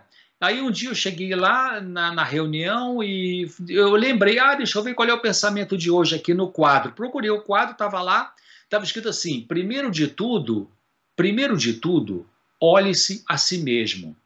Depois, três pontinhos, olhe-se de novo. né? Quer dizer, uma dica que eu dou para você melhorar questões no seu sofrimento, que você está sofrendo com alguma questão conjugal Primeiro de tudo, olhe para você. Qual é o seu defeito? Qual a coisa mal resolvida que você trouxe lá da tua vida com teus pais que está repetindo dentro do casamento? Né? Porque o casamento não é uma relação que você, quando entra de frente para o pastor, para o padre ou para o juiz ali no cartório, você não pode apertar um botão e zerar esse passado. Né? O meu carro, eu posso apertar um botão e eu zero a quilometragem para marcar de uma cidade a outra chama-se odômetro parcial. Mas não, não tem isso. Quando a gente casa, a gente leva dentro do casamento coisas boas e coisas ruins que a gente aprendeu lá com nossos pais, né? Então, quando você. Primeiro, então, você olhe qual é o meu problema. Se cada um começar a trabalhar com o seu problema pessoal, muito provavelmente isso vai ser um estímulo para o outro mudar, né? se o outro quiser mudar também porque se quiser você não vai conseguir mudar. Desiste de querer mudar o outro, tire todo tipo de procedimento que você está fazendo para tentar mudar o outro. Isso não funciona. O outro só muda o dia que ele ou ela quiser. Mas comece a mudar você, né? E aí, é, nessa questão da vida conjugal, uma segunda, o casamento, como foi feita a pergunta, é, dá uma pensada, o que, que você é, o que, que você reconhece que você falhava no casamento anterior. Conserte isso, né? Porque senão, daqui a pouco pode ser que você já está separando de novo. Tem mais uma pergunta Sim, aí, Pablo? É, eu só vou falar duas últimas, se, se tiver ok, assim, são as duas para a gente finalizar. Uh, seria Vamos a seguinte: lá. primeiro, só mandar um alô aqui para a Thaís, a psicóloga Thaís Souza. Ela acabou de mandar uma mensagem, ela está aqui ao vivo também assistindo a gente nessa live. Então, oi Thaís, bom ter você aqui com a gente. É, e a, a, penúltima pergunta vem da Priscila e fala sobre, sobre o ciúme excessivo. Como lidar com isso? Ok, boa pergunta.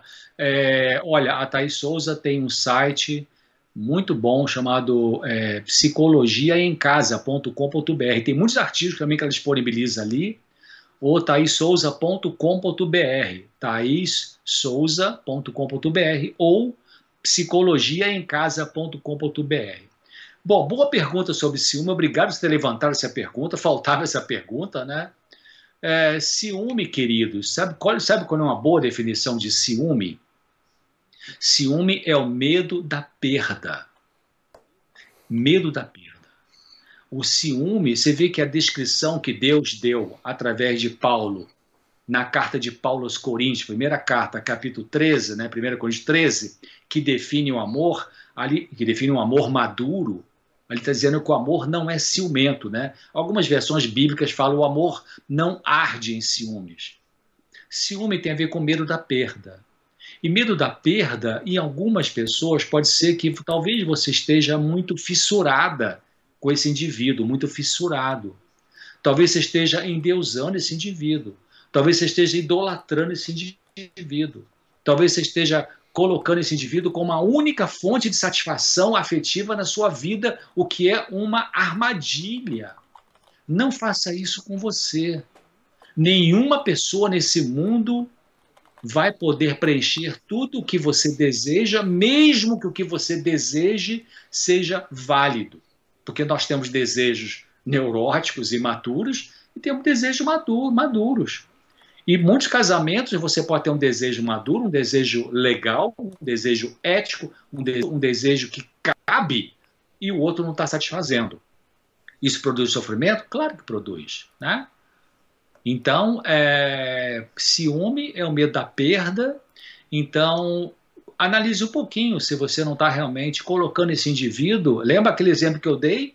Que a vida é uma estante e que tem prateleiras: casamento, amigos, parentes, hobby, trabalho, religião, etc. Então, será que você está colocando o casamento como se ele fosse a estante em si? A sua vida não pode ser o casamento. Não pode ser esse indivíduo, essa moça, esse rapaz, esse homem, essa mulher com quem você está casado, casada. A sua vida não pode ser isso aí. Isso, é, essa relação de casamento é talvez a mais importante da sua vida abaixo de Deus, abaixo de você e Deus, né? Realmente é a família, concordo, né? Abaixo de você e Deus é o casamento, a família, os filhos. Mas pense um pouquinho, né?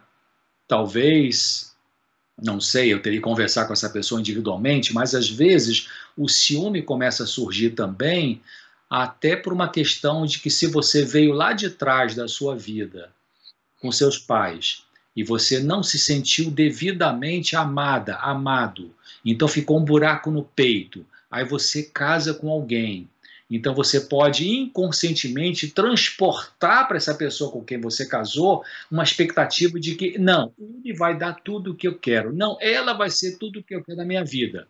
Hum, cuidado, porque o seu cônjuge não é responsável por ter que preencher aquilo que faltou lá na tua relação com teu pai e com tua mãe.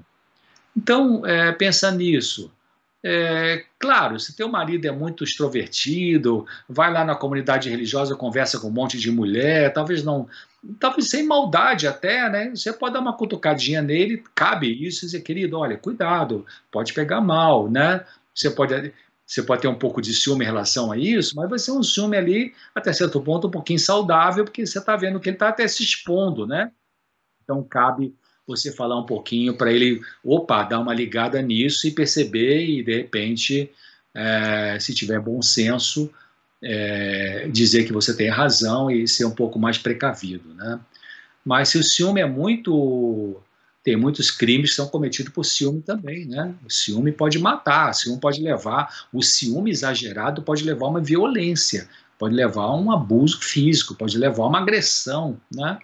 Então, se você está vivendo um ciúme muito forte, muito que está te obcecando a cabeça, é uma obsessão, talvez você esteja colocando essa pessoa de maneira exagerada na sua vida. Sua vida não é ela. Sua vida é mais importante é, na sua vida com Deus e outras coisas também.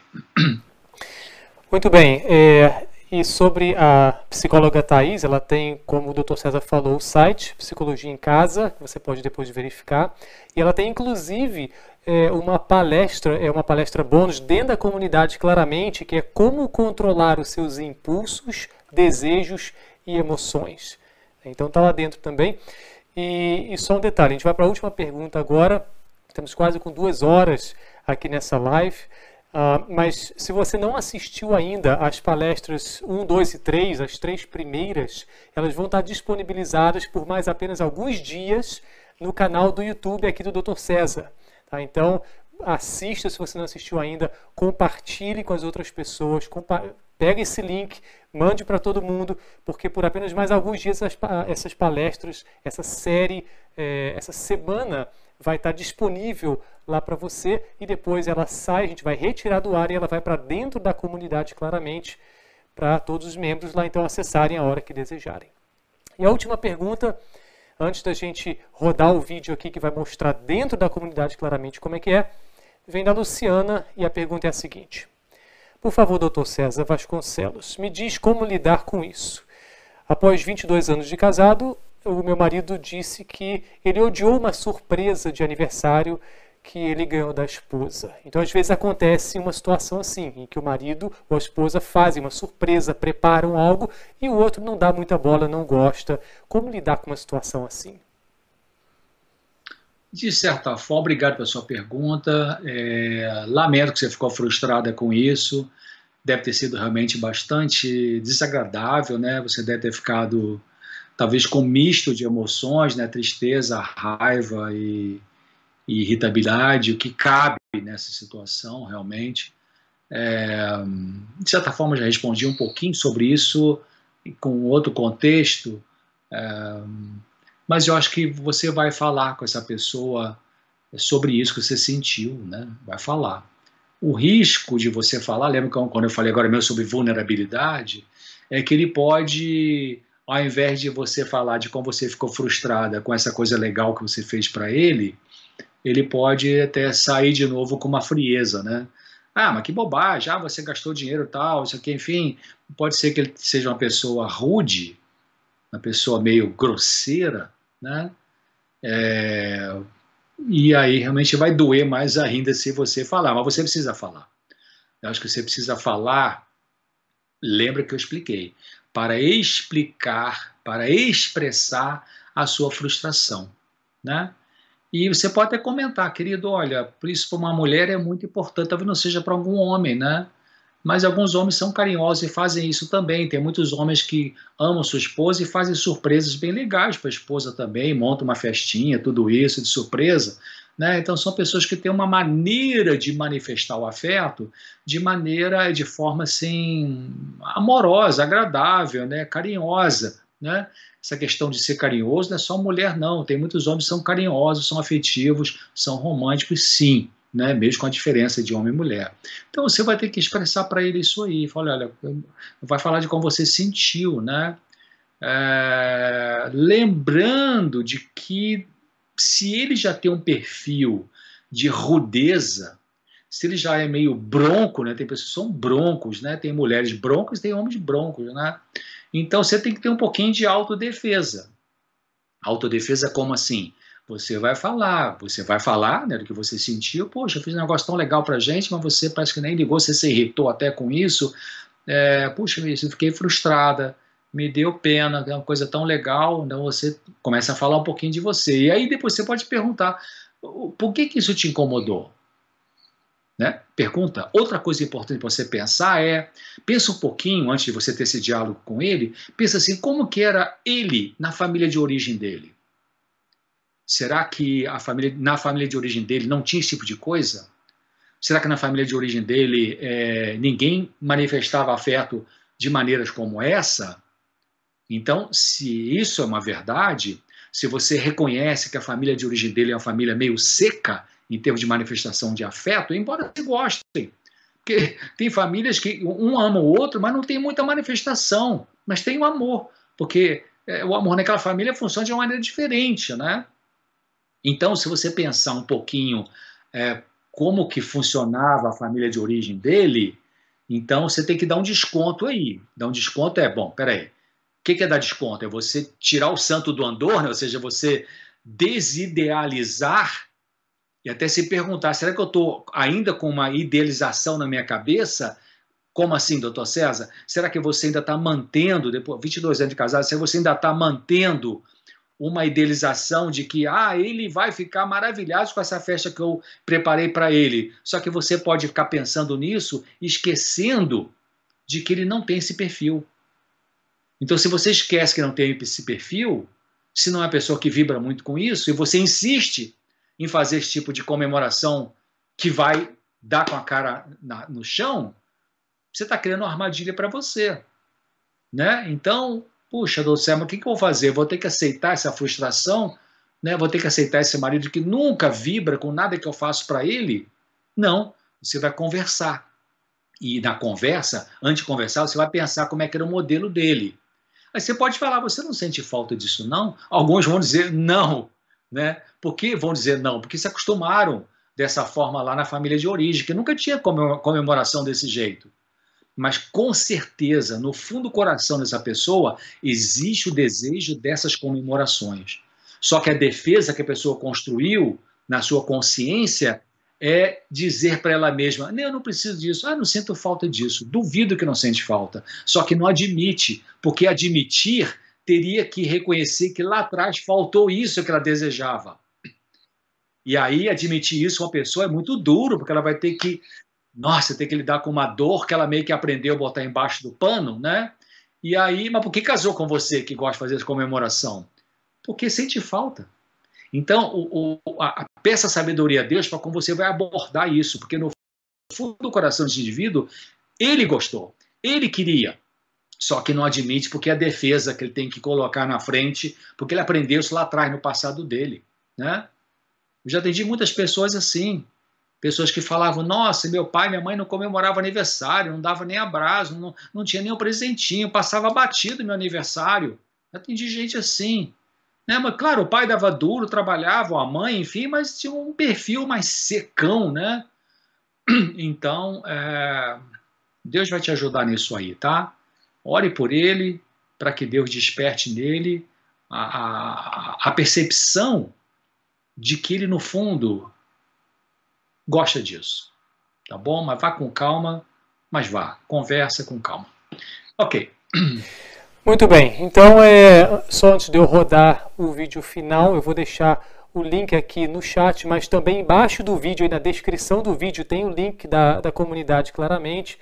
E, doutor César, é, o senhor teria algumas, alguma palavra final para a gente encerrar essa semana melhorando o casamento? Alguma dica final que de repente o senhor pudesse passar para todo mundo que está assistindo agora a gente ao vivo ou que vai assistir nos próximos dias enquanto essa apresentação estiver disponível? Quais, quais seriam suas considerações finais em relação a, a, esse, a esse tema, melhorando o seu casamento?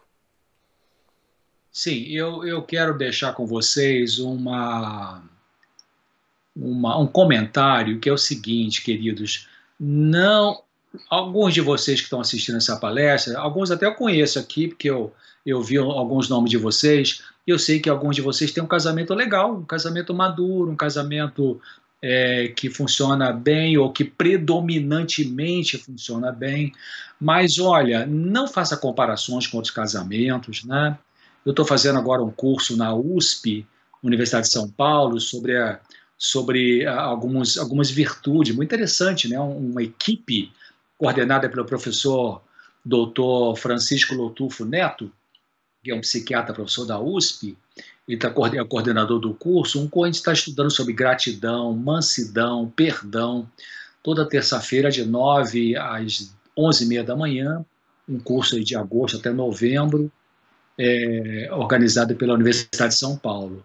E tem muita coisa interessante ali que eu estou aprendendo, relembrando, aprendendo.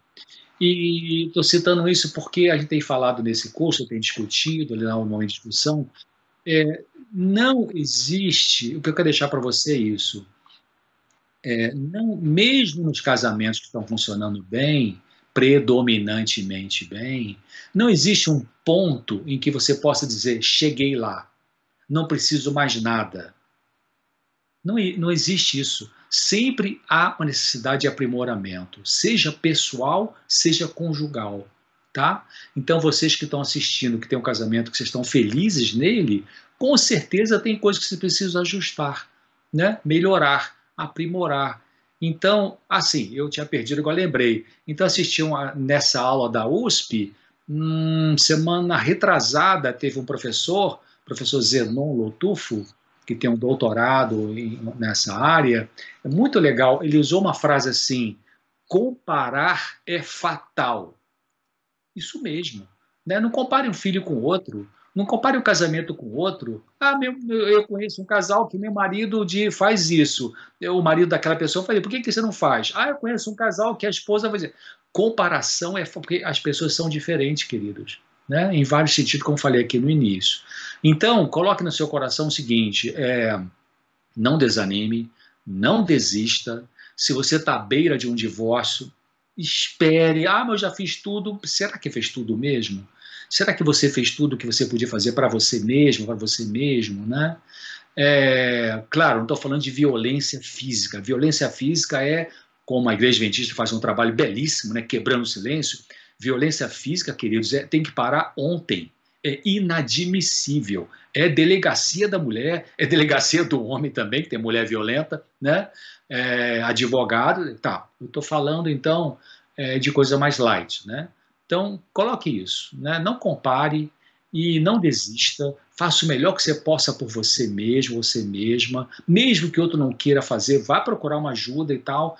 É, e lembrando que sempre tem uma coisinha para melhorar. também tem o seguinte: geralmente, é igual na questão da, da melhora o crescimento emocional, o amadurecimento emocional, ele é mais assim: você sobe cinco degraus, desce dois, sobe quatro, desce um.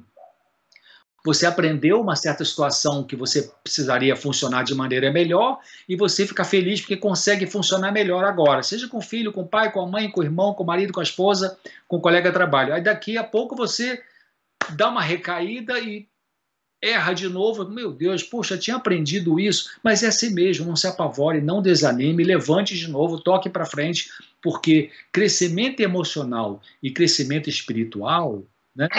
É assim, você sobe 5 degraus, desce 2, sobe 4, desce 1, um, mas ao final de 100 degraus, você talvez subiu 60, desceu 40, mas tem um saldo positivo, tá? Então, guarde isso seu coração, e, e a coisa mais importante para eu terminar nessa noite é. Eu gosto muito de ter um. Eu não sou bom de guardar texto bíblico, mas o, o, acho que é Isaías que fala, ou Jeremias, é um dos três. Né? O teu marido é Deus. Né? A tua esposa é Deus. Né? Deus é o top. Deus é o número um. Ele vai ser para você, é o único ser que pode ser para você tudo o que você precisa de fato, né? Não que você acha que precisa, mas Deus sabe que você não precisa. Então, é... fique com Deus, Deus abençoe vocês e dentro aí dos artigos, dos vídeos, tudo isso, vai ter respostas que eu não pude dar agora para você, vai ter ali. E se não tiver, mande para o Pablo as perguntas aí e nós vamos fazer uma outra live em breve, né, Pablo? Vamos fazer outra programação aí e aí respondo outras perguntas para você. Um grande abraço a todos e mais uma vez muito obrigado pela sua participação Deus proteja vocês. Ok, obrigado, doutor César. Obrigado a todos vocês que participaram, fechando essa semana com chave de ouro. É uma live de mais de duas horas aqui. E não será a última, vamos ter mais. E a gente encerra então essa programação. Eu vou passar agora o vídeo para vocês que estão interessados é, entrar para a comunidade claramente. Então assista, faça a tua inscrição e que Deus abençoe vocês. Olá pessoal, vocês vão ter hoje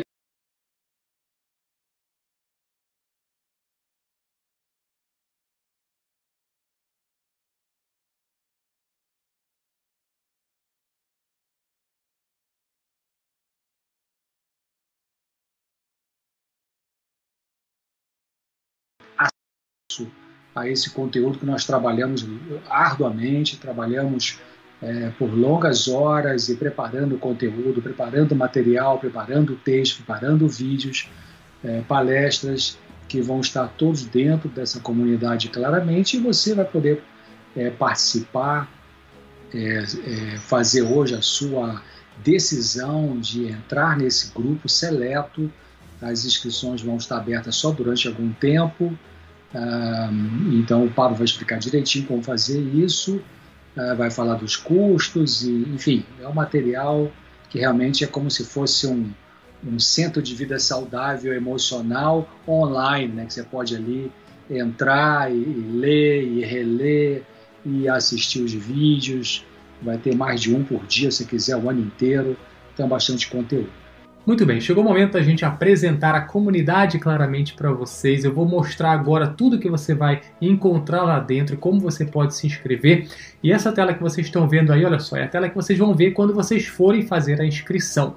Eu vou descer um pouquinho a tela para mostrar o que, que tem nessa comunidade. A gente costuma dizer que ela é muito mais do que um curso. Por quê? Porque ela tem não apenas um curso, mas muito mais do que isso. É um ambiente de valor, é um ambiente rico. Então lá você vai encontrar o programa Saúde Mental em 18 dias, uma série de vídeos filmados pelo Dr. César, onde ele fala sobre a saúde mental e dá dicas e orientações para o seu dia a dia. Que na verdade eu tenho até que atualizar isso aqui para 19 dias, porque o Dr. César já me mandou mais um vídeo para eu colocar aqui nessa, nesse programa. Além disso, você vai encontrar lá mais de 200 aconselhamentos do Dr. César sobre os mais variados assuntos para você saber como lidar nas mais diversas situações do seu dia a dia. Já já, já vou te mostrar aqui embaixo quais assuntos são esses, mais de 200, né? Realmente tem muita coisa. Você vai encontrar também o audiolivro Casamento Narrado e Explicado. O Dr. César imprimiu esse livro imprimiu milhares de cópias, as cópias se esgotaram. Ele então narrou, fez a narração e foi explicando cada capítulo. Então esse audiolivro está aqui para você, são 14 capítulos, além de um bônus, que é uma série de exercícios práticos ali para o casal. Esse é um outro conteúdo que está lá dentro da comunidade.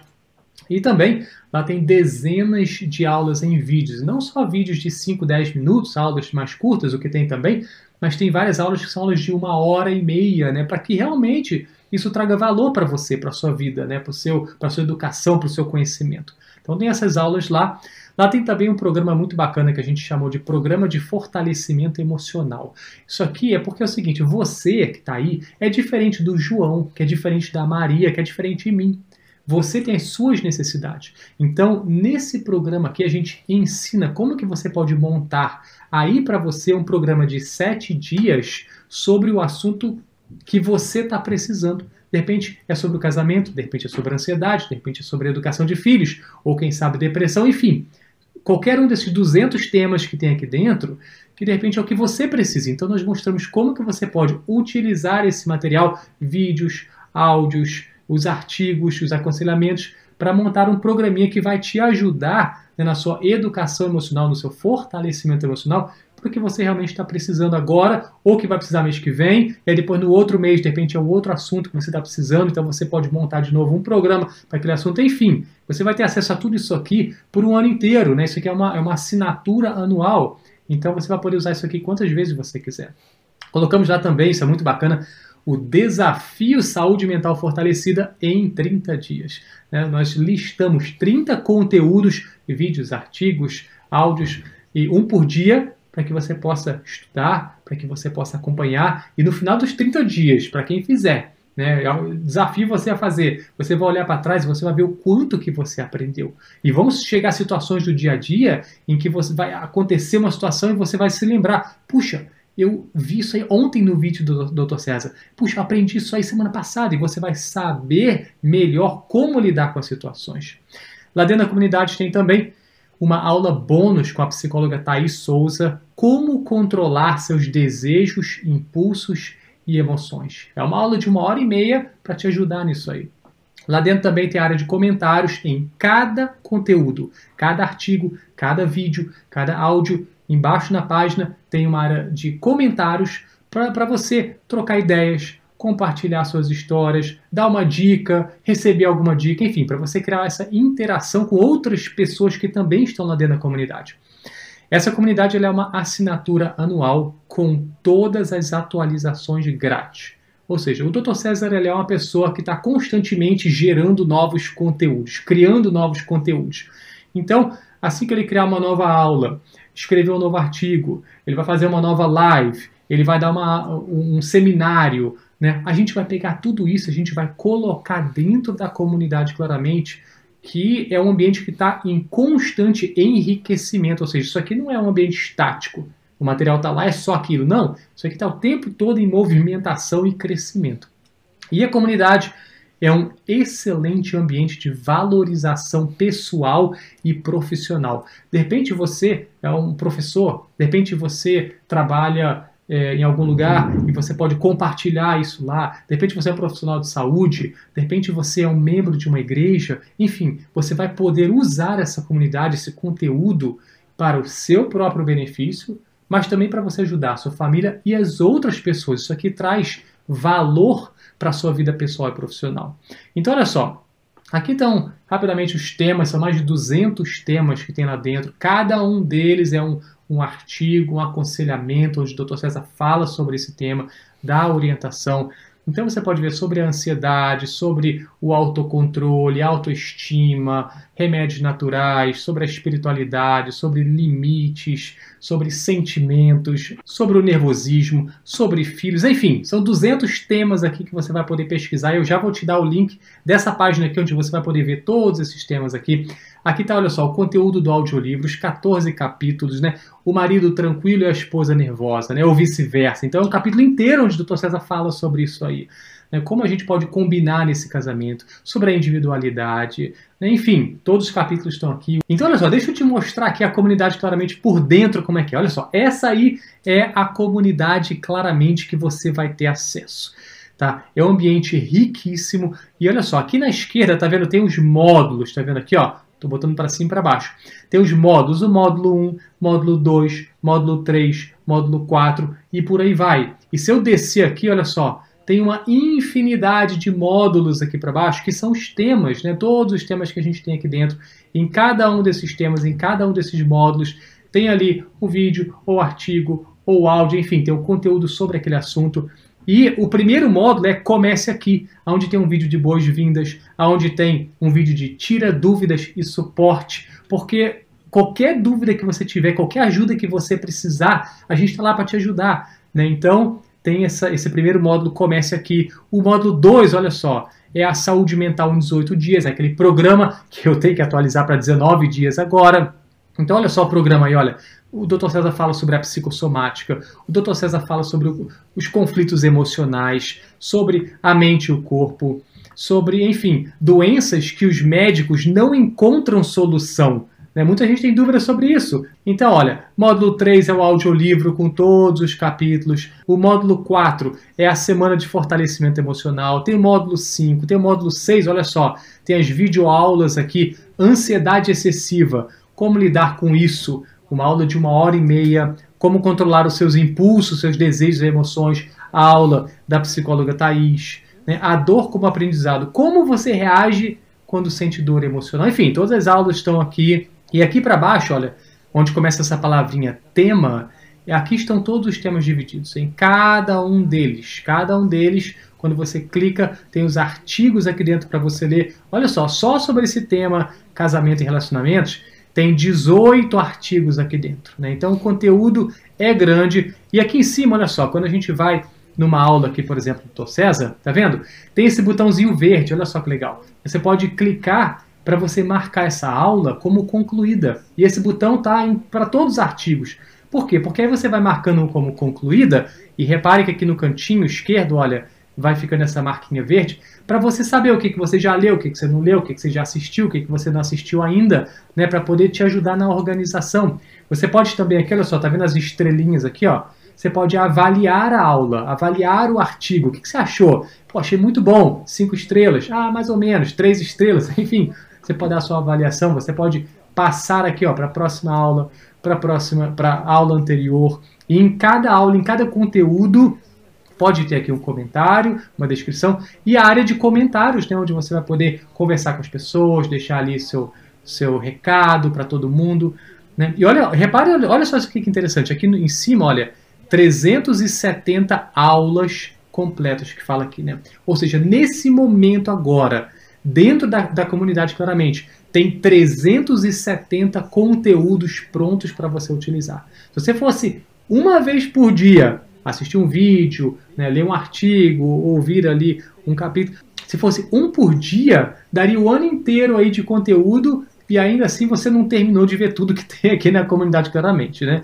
Então é muita coisa e a cada vez que você vai clicando numa aula como concluída, vai aumentando essa porcentagem aqui no canto, olha para você ver o quanto quantos por cento da comunidade que você já utilizou.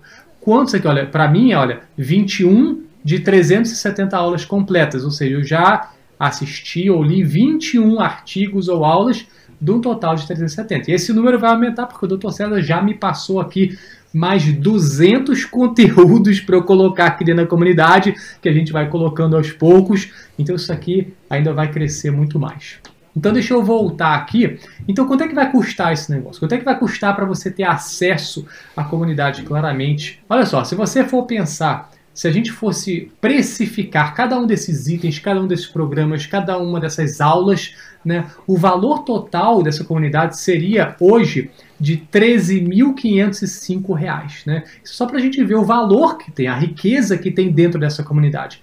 R$ 13.505. Porém, o preço dessa comunidade para você ter acesso é de 12 parcelas de R$ 97,14. Isso é uma assinatura anual, e aí se chegar lá daqui a um ano, você não quiser mais, é só você cancelar, não tem problema. Então é 12 de R$ 97,14 ou 997 reais à vista. Porém, se você se inscrever nas primeiras 48 horas, ou seja, até quinta-feira à meia-noite, nós vamos te dar um desconto de 300 reais e você vai pagar então 12 parcelas de R$ 67,91 ou 697 se você pagar à vista. Ou seja, as inscrições vão estar abertas apenas por uma semana, até terça-feira, dia 29, fecha meia-noite na terça-feira, dia 29. Mas se você se inscrever nos dois primeiros dias, que é até quinta-feira, à meia-noite, você vai ter esse desconto adicional de 300 reais. Então o preço vai ser 12 de 67,91, que é quase o preço de uma pizza aí, né, que você compra no mês. E mesmo assim, se você por acaso perder essa promoção, o preço de 12 parcelas de 97,14, se você comparar com o valor de 13.505, o valor que tem a comunidade e o valor que isso pode agregar para sua vida, para sua família, né, isso é um valor muito bom. E um detalhe, olha só isso aqui, quero mostrar para vocês. Nós damos uma garantia de sete dias para que você possa se inscrever sem se preocupar com nada. Se você dentro de sete dias achar que a comunidade não é algo para você, não gostei, não tô afim, não tem problema. Manda um e-mail para a gente que a gente vai devolver para você, vamos te reembolsar 100% do valor que você pagou. Sabe por que a gente faz isso? Por dois motivos. Primeiro, a gente não quer ninguém lá dentro da comunidade que não queira estar tá lá. Se você não quer estar tá lá, não precisa.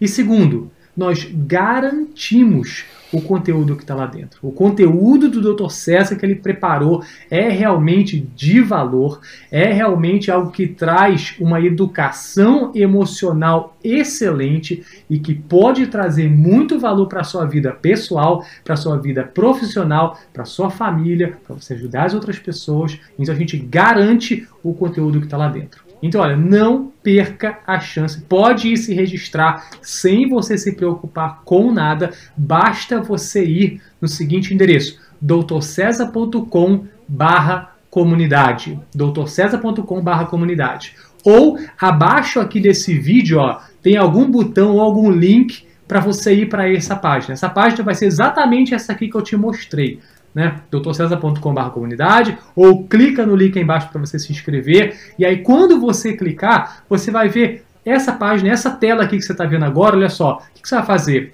Você vai fazer o que eu vou fazer agora. Olha só, eu vou colocar meu nome, você vai colocar o seu nome, obviamente. Eu vou botar aqui meu nome, vou colocar o meu e-mail, preencher aqui o seu melhor e-mail, certifique-se de que o e-mail está certinho, e você vai clicar aqui no botão verdinho, olha, quero me inscrever. Quando você clicar, você vai cair nessa página aqui, olha só. Basta você preencher as suas informações, colocar ali sua informação de pagamento. Tá vendo aqui embaixo, olha, opções de parcelamento. Você pode clicar e você pode parcelar em duas, três, quatro, quantas vezes você quiser, até 12 vezes, 12 de 67,91 e você pode pagar com cartão de crédito, você pode pagar com boleto bancário. Se for cartão de crédito, o seu acesso à comunidade é imediato. Se for boleto bancário, assim que bater o pagamento do boleto, você também já tem acesso. E pronto, é só você clicar nesse botão verde aí para você fazer o pagamento e se inscrever. Então deixa eu voltar para a tela anterior aqui. Pessoal, vai lá, faça a sua inscrição, não perca essa oportunidade. Se as vagas que nós temos reservadas se esgotarem, nós vamos fechar as inscrições antes do tempo. Então corre lá, faz a sua inscrição e eu vou colocar aqui de novo o, o, vídeo, as palavras que o Dr. César acabou de falar pra gente aqui. Porque isso traz uma segurança extra pra gente, né? De que é um bom conteúdo, um conteúdo que foi preparado especialmente para ajudar as pessoas. Então assista aí o vídeo do Dr. César e clique no botão e se inscreva. Um ponto muito importante, hoje vai ser a abertura da inscrição é, para a comunidade claramente. Essa comunidade, como eu falei no início, nós trabalhamos muito, muito, muitas horas, muito, muita pesquisa, montar vídeo, montar artigos e tudo isso, é, o audiolivro, tudo isso para você. Né? É um conteúdo com bastante é informação variada, não só sobre casamento, mas sobre vários assuntos de saúde mental, educação de filhos, é, como lidar com dependente químico, como lidar com ansiedade, fobia, pânico, tristeza, depressão, bipolar, é, transtornos alimentares, é, automutilação, um monte de temas ali que você pode desfrutar para você mesmo da sua dificuldade emocional aí na sua família, com você mesmo, ou para você ajudar alguém. A gente incentiva você a fazer isso porque realmente o conteúdo ali é variado e pode é, ser usado por você para o seu benefício, para a sua saúde e para você ajudar outras pessoas.